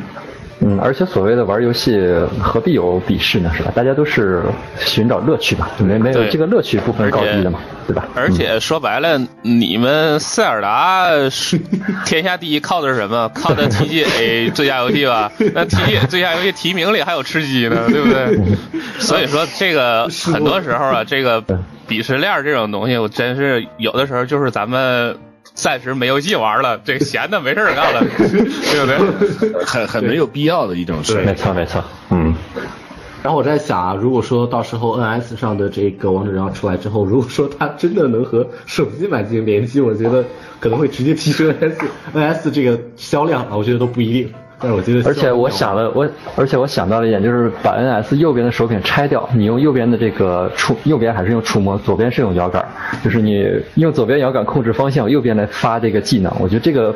配合起来还真的挺，那不就想想就那个新发布的那对个黑黑鲨鲨黑鲨小米手机是，哎，我想想这个画面特别的美，这操作起来肯定会特别爽。确实，我觉得那个是最合理的。呃，我是顺便说一句，这黑鲨啊跟咱们主题没什么关系。我就觉得很 很多，比如说任，尤其任范喜欢调侃这黑鲨，说没有独占游戏叫什么游戏手机，是不是玩玩烂去吧？但是但是换个角度说，比如游戏笔记本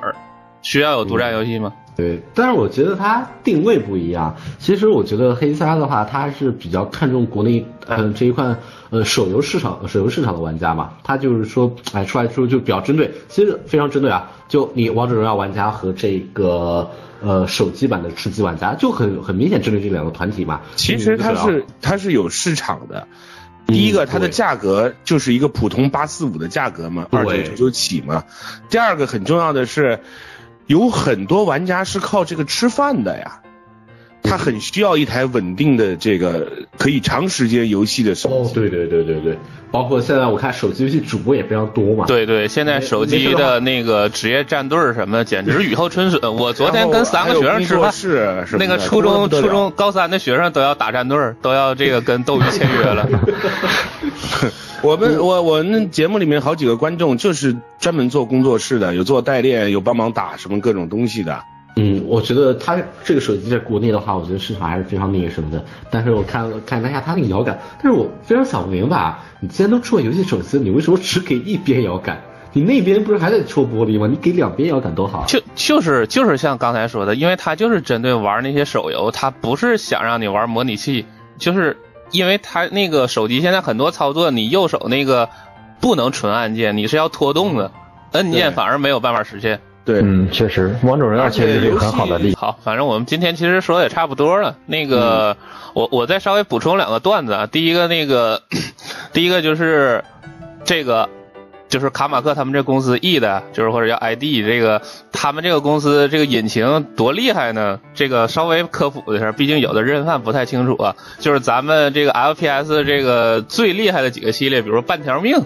比如这个使命召唤、荣誉勋章。都跟他们这个引擎有一定的关系。一开始好像都是用的他家的引擎吧？哎、那个时候叫 i，那个时候就叫 i t Tech 了吗？还是或者叫 Quick 引擎？对，它那有有有的时候叫那个雷神雷神之锤引擎，啊、然后有的时候就它它好像是会不断的迭代。它它就是好像类似于一个 beta 版就叫 Quick，然后什么正式版就叫 ID Tech 了。不不是不是，就是 Quick 引擎是跟 ID Tech 是不一样的引擎。Quick 引擎是每做一代 Quick 就是一个引擎，所以 Quick 一共有四代引擎。每代引擎都是不一样的，在一到三的时候都是市场上最主流的引擎，哦，后来由于虚幻冒出来了嘛。哎，那最近 Quick 是不是出新作了？我记得前段时间还有宣传，有嗯，新雷神嘛？嘛，这吃的。但是有点儿。呃，那这个引擎是只能做 FPS 游戏呢，还是其他的类型的游戏也可以做呢？也可以做，但是做 FPS 会比较好一些，因为它里面很多的调用的东西，很适合做 FPS。就是某种角度上，那个 FPS 游戏就是就是整个这个游戏类型是建立在这个类型的引擎基础上的，某种角度上。对，嗯没错。嗯然后换的引擎应用更广嘛。像那个，包括那个德军总部重启有一部叫《重返德军总部》，这也是很多咱们那个尤其不太熟的人容易弄混。这个，比如新作到底是德军总部二还是重返德军总部二？这个其实德军总呃那个新作应该就叫德军总部二。对它那个重返德军总部是他那个其中重启的那一代。他那个那个工作室就是《使命召唤》的三个工作室中的那个 T 组的一个类似于前身吧。哦，对，这这点还有一个补充，就是说，呃，关于新杜牧啊，其实它不叫杜牧四，我看现在很多人都叫它杜牧四，其实它是杜牧的新杜牧应该属于杜牧第二次重启了吧？它已经重启，这这已经算第二次重启了。对之前好像重启过一次了。它应严格来说，它应该就叫杜牧，它不叫杜牧对，四。它呃之前不能叫重启，但是实际上也等于重启，因为一和二是一个等于是一个系列，三是一个非常独立的感觉，然后四就是就是杜牧又重一种感觉嘛。。对，我觉得新杜牧给人感觉还是非常棒的。新杜牧很像老杜牧嘛，没玩法错没错就是确实是画面各方面强大太多了。对对你一上来的时候，特别有很多回家了的那种熟悉的感觉，好多熟悉的元素啊，包括一些老系列的梗都在里面。你会玩过老老的这个玩家呢，会有很多的亲切感。但是我觉得对于新玩家来说呢，如果你玩了这个新的作品之后，你再回去玩第一代的动物的时候呢，你也不会有那种就是不可能觉得那个画面特别不好玩。不了嗯。一代、二代的动物，你可给钱也玩不了了。我感觉哎，可以去尝试一下我觉得嗯。可以插一句，哎，想玩可以玩，你们知道怎么玩吗？买一个新杜牧，然后新杜牧的每一关里面啊没错没错。有一个老杜牧经啊有一个经你把那个你进那个小关卡里面之后，哎，你看到它只是一个非常小的区域，这个时候你退回主菜单，你可以在主菜单里面进入它一个从完全是老版本的一个关卡，但是它武器好像是。武器模型好像是那个没错模型，你的但场景怪物都是老杜牧的初代。没错，对，这个也是挺，它是相当于一个彩蛋的一个存在，就是每一关都有一个很不起眼的一个小角落，你得进去，因为它那个样子就是一个那个像素点儿的一个画风，然后你如果能够进到那个区域里面呢，然后你就会发现发现了一个新的区域，还挺还挺有意思的。对，它好像包含了初代和二代杜牧里面所有那个地图，就所有地图好像都在里面，还有 BOSS 战，其实还挺挺良心的。嗯，是那个还记着当初直面会上让那个杜牧刚宣布登陆 NS，他那个日版有个标题什么 FPS 金字塔的顶峰。啊，没错没错，我觉得这可能可能很多新玩家都懵了，说什么什么玩意儿不知道啊。这个，但是我觉得这个真正对历史有了解，就觉得这个话他说出来真是名那个实至名归。它其实我觉得它是代表了 FPS 的一个时代，在它是它应该叫 Classic，就是经典 FPS 的玩法。那后来 FPS 在经过像什么荣誉荣誉勋章啊，这个 COD 啊等等的，然后又有光环什么，现在 FPS 其实它也已经有很多分支了。嗯，是代表的就是最经典的那种，就是以杀戮为目的的 FPS。哎，说到这说到这儿啊，我想起来了，其实杜牧的结尾呢，还是留下了一个伏笔的。虽然说我们都说杜牧不需要引擎，但是我觉得新杜啊不是不需要剧情，但是我觉得新杜牧的剧情其实做的也是非常不错的。所以你知道玩的过程中会不自觉的关注起他的剧情来。对，然后新杜牧是有，就是最呃杜牧四吧，或者是新杜牧，它有柔和一二的那种玩法，以及三代的叙事。就是一二是就完全没剧情的，你知道吗？刚才不是说了吗？一代的剧情还只在说明书里有，然后可是三代是很注重剧情的一代，然后四代可能就是在这个方面有取舍吧。对它就是说让你玩的爽的同时，还能让你关注到剧情，我觉得这个做的非常非常棒。它有一个非常，我觉得我觉得杜牧吹啊，我今天聊了半天之后，我发现发现就是个杜牧吹。哎，那个把您请过来，把这个作为资深玩家把杜牧吹一番，我这个战略意图就实现了。可以可以，在这里啊呢还是非常非常啊，但是呢这这边我还要说一句啊，如果说呃各位玩家在自己家里玩游戏的时间比较多，或者说自己有一台中等性的 PC 电脑，我还是推荐大家去购买 PC 版啊，推荐双版本，啊推荐双版本。就感觉体验稍微会好一些。但是如果说你经常出去玩，呃，对吧？你最近又没什么想玩，呃，又又玩了塞尔达之后，感觉暂时没有什么游戏的话，我非常推荐，呃，就是说推荐大家去体验一下《动物》这款游戏，给人感觉非常棒。而且的话，德语种不二嘛，呃，可以入，可以入，可以入。另 外我可以啊，我觉 另外稍微得到时候应该会买。哎，对，另外稍微提一下，这个毕竟咱们中国没有分级制啊，这个各位这个听听电台的这个朋友们啊，你们还是根据自己的年龄啊，我们不推荐未成年人玩儿啊，不推荐未成年人玩儿，等您成年了再来玩儿。啊，我现在手里不不是你们玩那为有什么个不可告人的内容啊！你要这么一说，人家更想玩了。呃不是不是其实就是有点血腥而已。啊，关于不可告人内容呢，呃，德军二有啊，德军不二有，德军杜牧呢，但也还控制在一个比较合理的范围内。那一代就已经在火车上面就就已经卿卿我我了呀。呃一一代有漏点吗？我想一下，有有吗？哎呃，那二二代有漏点。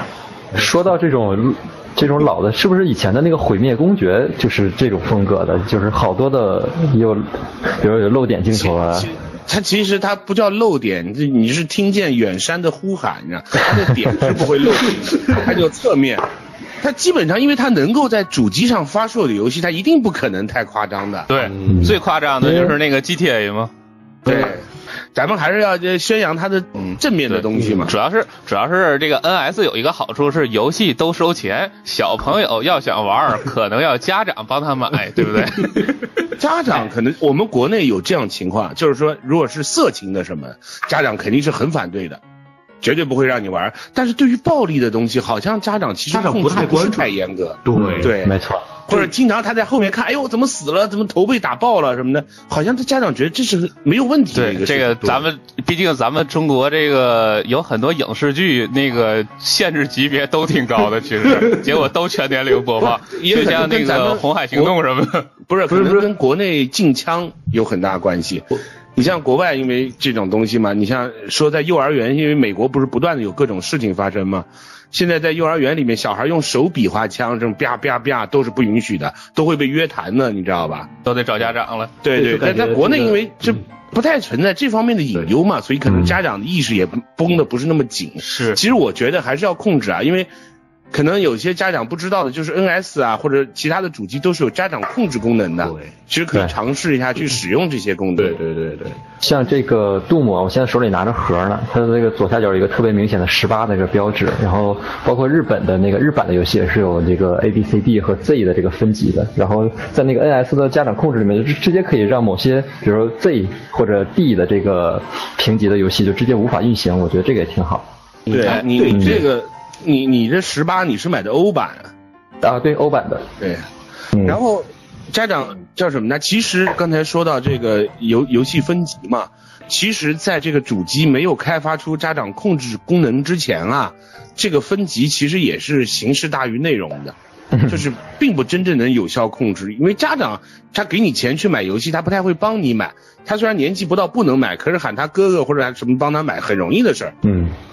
那时候在澳洲，澳洲不是不满二十一岁不能买啤酒吗？经常有很多年轻人，就十几岁、十八九岁的，他就站在超市门口，然后他给你钱，问你能不能帮他带一个什么的，这很多的。对，但是我觉得他们的程序在这方面走的还是挺正义的。我记得有一次也是去国外的酒吧喝酒，然后你就是比如说提出了买酒的要求，他就必须让你出示这个年龄的这个证明啊，不管你长得多老，你 必须得你你啊长得年轻，我从来没人跟我要过，真的呀！他一看你就三十几岁的人了，这怎么可能跟你要呢？啊，那可能是我出去的时候比较小。对，因为呃叫什么呢？那个不是有很多女性嘛，出国的时候如果去酒吧喝酒，啊还会人家让她出示 ID，她就会很开心，还会发朋友圈，表示我很年轻。然后这个好，说回正题，哎，我们刚才聊到聊到什么？聊到这个关于这个游戏德德军总部和动物这两款游戏啊，血腥等级是吧？哎，动物的话，啊，跟啊，对我这个时候还有，我刚才进来的时候，给我听到关于聊这个电锯，哎，动物里面有一个非常神奇的东西，一个电锯嘛。电锯这个东西它是这样的，呃，不是说电锯这个东西为什么有燃料这种限制呢？它这个电锯其实并不是让我们杀的很爽，它这个电锯其实更多的作用是让我们在游戏，呃，在我们弹药打空的时候，我不知道有没有注意到啊，你使用电锯之后，怪身上会爆出非常非常多的弹药，补充各种补充类型的弹药，它其实更多是作为一个补给来使用。嗯，而且对于一些就是比较血比较厚的，可能需要打好多枪的这些怪物，其实这个电锯还有一击秒杀的这个效果在。对嗯对，什么我我喜欢用它拿那个拿盾的怪。啊，对，因为那个很很难破盾。哦，那个光子盾的恶灵士兵、恶灵战士是吧？对对对对哦，，那个挺恶心的，近距离他拿的是霰弹枪，打人还挺疼的。我我跟你们讲，我当时录那个动物视频的时候，如果说我死了有十次的话，九次都是死到他们的手里，那特别恶心，竟然能秒人。不是他那个盾挺烦人，我就看着他就喜欢拉他。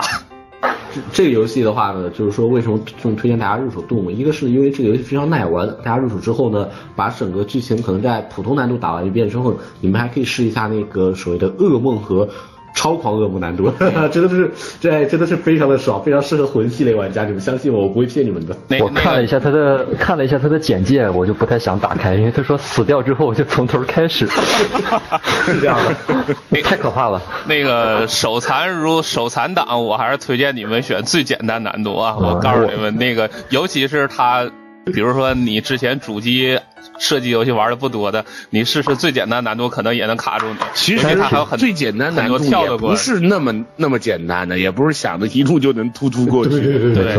尤其它还很多那种跳的关。对，然后他的那个起的名字其实还挺好玩的，这个应该叫我还我还年轻不想死，对我还年轻还不想啊死。啊，然后那个普普通难度什么用力打我呀？对对对，有一种有一种短的感觉。对，啊，对了，说到这个啊，嗯呃，还我对于动物的一非常一点好感，还在于它的一个汉化。呃，可能大家都知道，呃，很多游戏的话，它如果说有中文的话，上来可能是繁体中文。但动物这个游戏，它的汉化跟别的游戏都不一样。我不知道有多少游戏这样的，它的汉化做到了游戏的每一个角落。比如说，嗯游戏开始我们拿到那个衣服之后，我们电脑显示器上它会有那显示出来内容，对不对？一般游戏都是呃下面给你一个字幕翻译出来，或者说直接不翻译。你看嗯它游戏里面的电脑屏幕上它只是那个英文，然后 Doom 这款游戏它把那个电脑屏幕上里面的字体也给翻译了，对，觉得这点做的还是非常棒这点做的特别好。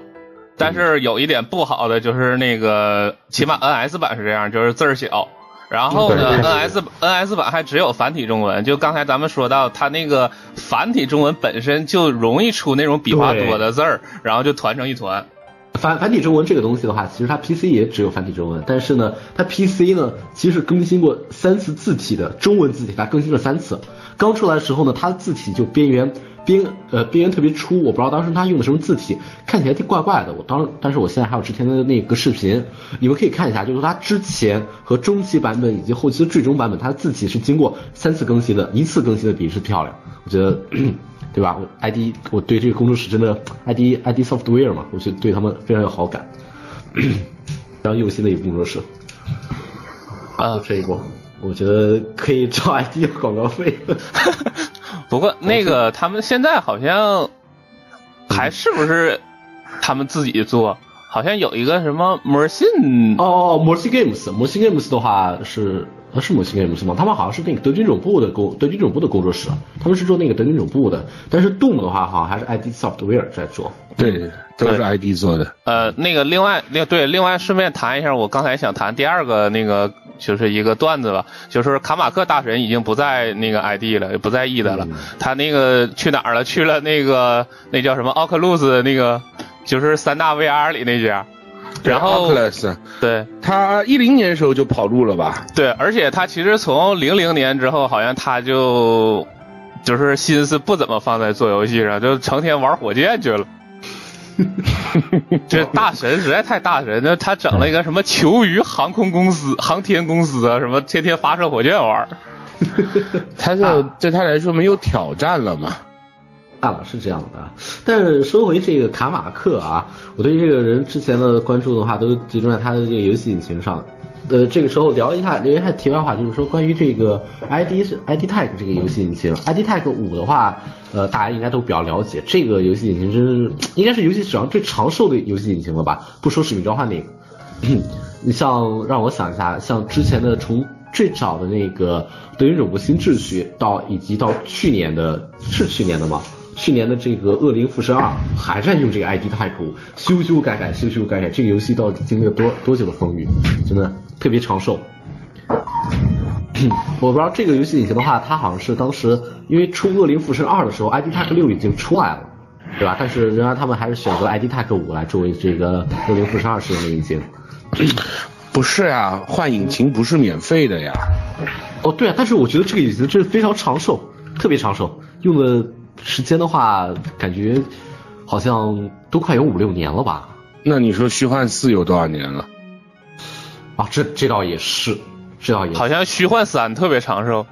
对，因为它是这样的，它在硬件没有做一个全面大升级的时候，一般这些厂商如果它要发售主机版的情况下，它是不会去升级引擎的。因为你现在就算升级到六的引擎，PS 四啊什么，它也不能完全发挥这个引擎，现在没有必要的。没错。所以说我之前我就我就一直在想，就是他做的这个 ID Tech 五，我觉得比较常说的几个游戏引擎，包括刚才说虚幻，我觉得是一个啊，起源起源二，呃，这个然后包括这个 ID Tech 五都是那种非常非常牛逼，就一用都能用非常久的。好像那个起源引擎本身就是那个卡马克他们把那个雷神之锤的引擎开源之后，然后那个改的。就这里边也提到那个卡马克他们很就是很遵守那个那叫互联网分享精神嘛，所以他们那个杜牧的引擎和雷神之锤的引擎每隔个三五年就会把前作的那个引擎完全开源化，这也是他这个声望特别高的一个原因。哦，知道了。呃，不完全是这样，比如说 Doom 三它也已经开源了，但是它开源是分很多协议的，你知道吗？就是说，不是我开源了，你就能把我的代码拿去做别的事情的。像杜牧三开源的是什么 CPLV 三吧，这种层级的，就是你不能再次商业化的，再次商业化还是要给钱的。哦，对，就是他某种角度上，他通过开源也是做买卖，就是他开源，你去真用，你觉得好，你就跟他联系商业合作。对，或者不是，或者你不拿它做商业化，或者你如果看了他的这个代码之后，你得到灵感，自己去做自己的，这个是不管的。它等于还是促进行业进步，但是你不能直接把它代码拿去改改用，这是不行的。呃，说到这儿，那个就是这个杜牧的 NS 版有一个比较遗憾的，就是没有那个地图编辑器。哦，地图编辑器阉割了。对不过不过咱们这么说，那个你在车上那个移动的时候玩玩游戏就行了。这个我觉得编地图还是挺劳心劳神的一个事儿。愿意做地图的还是玩 PC 版的。哦，对，这个我还想问一点啊，嗯，NS 版的 Doom 它多人模式它是有多人模式的，对不对？有的多人模式用的还是谷歌的服务器。对，。还是谷但歌服务器，是它在国内国内是没法没法登录的，哦跟火箭联嗯盟一样。那对要加梯子还是没法玩多人了。不过对，要加说实话梯子才行。杜牧的多人啊，讲讲真做的一般，他的多人是外包出去的，不是说他们自己做的，所以说玩上去之后给人感觉非常一般。不要大各位玩家不要对多人抱太大希望，虽然它有多人，但多人的数值不是那个什么。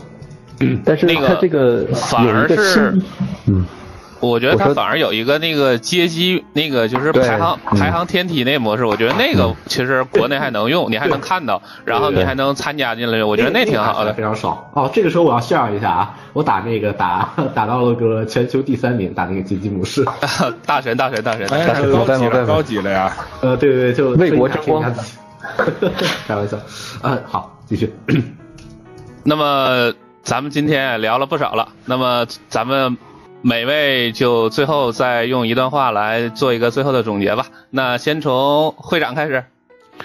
我觉得吧，Doom 啊，包括这个毕设啊，它的游戏大家尽可能的应该还是去支持一下。第一个，能够在 NS 上体验到这种第三方三 A 的优秀游戏现在还不是特别多，特别是这种纯正的 FPS 游戏更是屈指可数啊。所以我觉得希望越来越多这样的游戏能够出现在 NS 之上。那帮包括不是 NS 的玩家也可以考虑去其他其他平台来选择 Doom 这款游戏，我觉得会就嗯不会觉得是一种浪费。好，那接下来是这个戴高乐来总结一下。呃，今天非常开心能够参加这个节目，然后作为一个呃 FPS 游戏方面的小白啊，跟两位大神也学到了很多东西，特别的开心。然后作为一个平时玩认射游戏比较多的一个玩家，这次能够在 NS 平台上面玩到杜姆啊这么一款非常爽快的第一人称射击游戏，我觉得对我。呃，这几十个小时的游戏体验来说是非常的值得的，所以我也非常呃推荐大家能够去玩这款游戏，特别是现在还更新了中文，还有这个体感射击，我觉得这个是在其他的，特别是体感射击啊，在其他的平台上可能呃体体会的机会不是太多啊，所以会给大家带来一些全新的体验。呃，另外杜牧的这个游戏本身素质摆在那里，所以我觉得大家确实不会，就像会长说的，肯定买了不会失望。呃，强烈推荐大家啊，谢谢。嗯，刚才一个全新体验是吧？点一下玩一年，这是你没玩过的城市版本。开玩笑啊，呃，其实呢，说来也惭愧，我并不是因为什么太光荣的事情啊，然后才来这个来我们这个电台做客的啊。说这个为什么来电台的这个由头我就不多说了，有点惭愧。然后呢，其实像我个人来说呢，是杜姆斯忠粉，我说的话呢，可能没有太多的参考价值，因为粉丝说的话嘛。不太客观，但是呢，我相信啊，在只要是大家入手杜牧这款游戏之后呢，你们绝对不会失望的啊！还是这边最后总结一句话，就是杜牧强无敌，好吧？呃，好，那个其实安卓生物不应该惭愧啊，是我感到惭愧啊。我我稍微说一下这怎么回事啊？这个最开始呢是这个微博上这个速报和 Switch 发那个德军二的这个试玩的画面，然后那个安卓生物过去嘛。这个评论了一下，说这个他觉得这个德军总部二啊没有杜那么好玩然后呢，我呢正好看到了，我是一个认犯嘛，然后我当时这个没有 没有详细的去这个认知是怎么回事啊，第一反应这是砸场子的，对不对？哎，等等会儿，可是等会儿也有我现我要确定啊，我现在要确定一件事儿啊，你你现在先等一会儿，我我能不能确定一件事儿？一一开始在微博上和我抬杠的那个啊，对，就是我，就是我，就是我啊，对，您您说对了，对，您说对了，对，就是我，就是我 跟傻逼跟您抬杠是吧？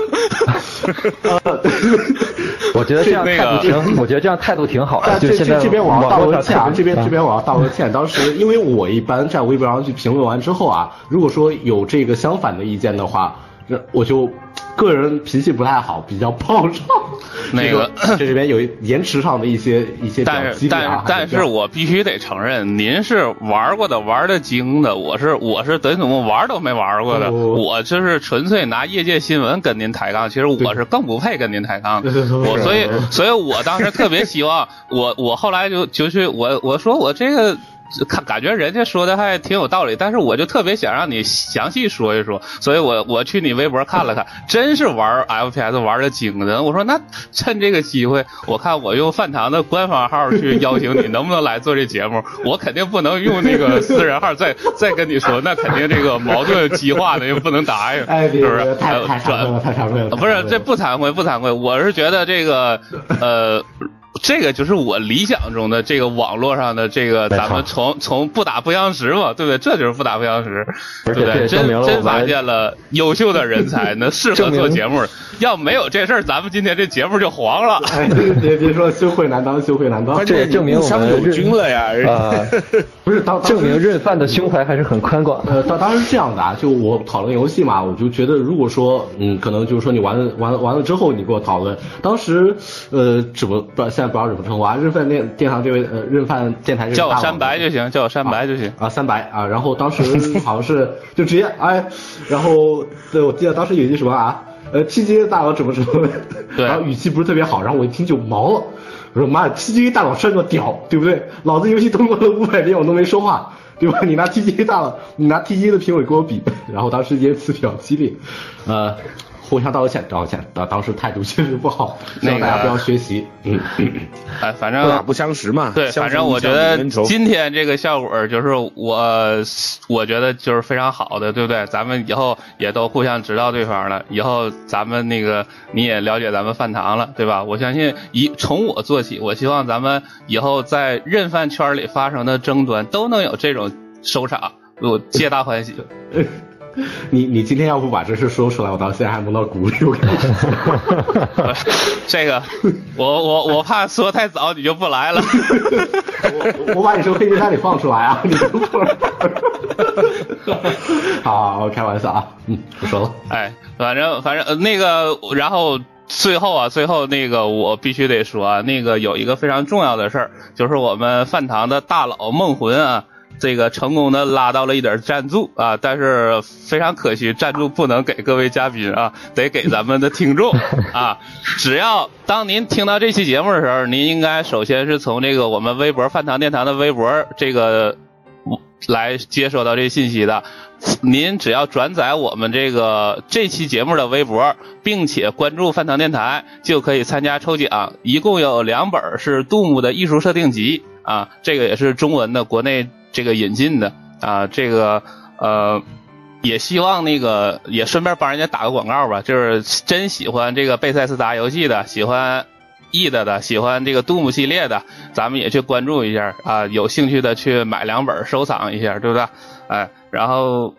当然我们本身那个饭堂也是希望那个各位认认饭朋友再多多关注啊，然后那个也也希望那个大家多多关注会长的这个公民大会。啊，会长确实是这个见多识广，这个水平特别高。然后也希望以后咱们那个合作能更多，啊，然后也希望以后有更越来越多的这个认饭朋友，尤其是各各方面的，对不对？就像安卓生物这种 各方面能补充到我们这里，给我们提供新的内容的，就是真能做到我们做不到的这个内容的东西，对吧？这真是那个我们认饭这个饭堂电台才能越来越好啊。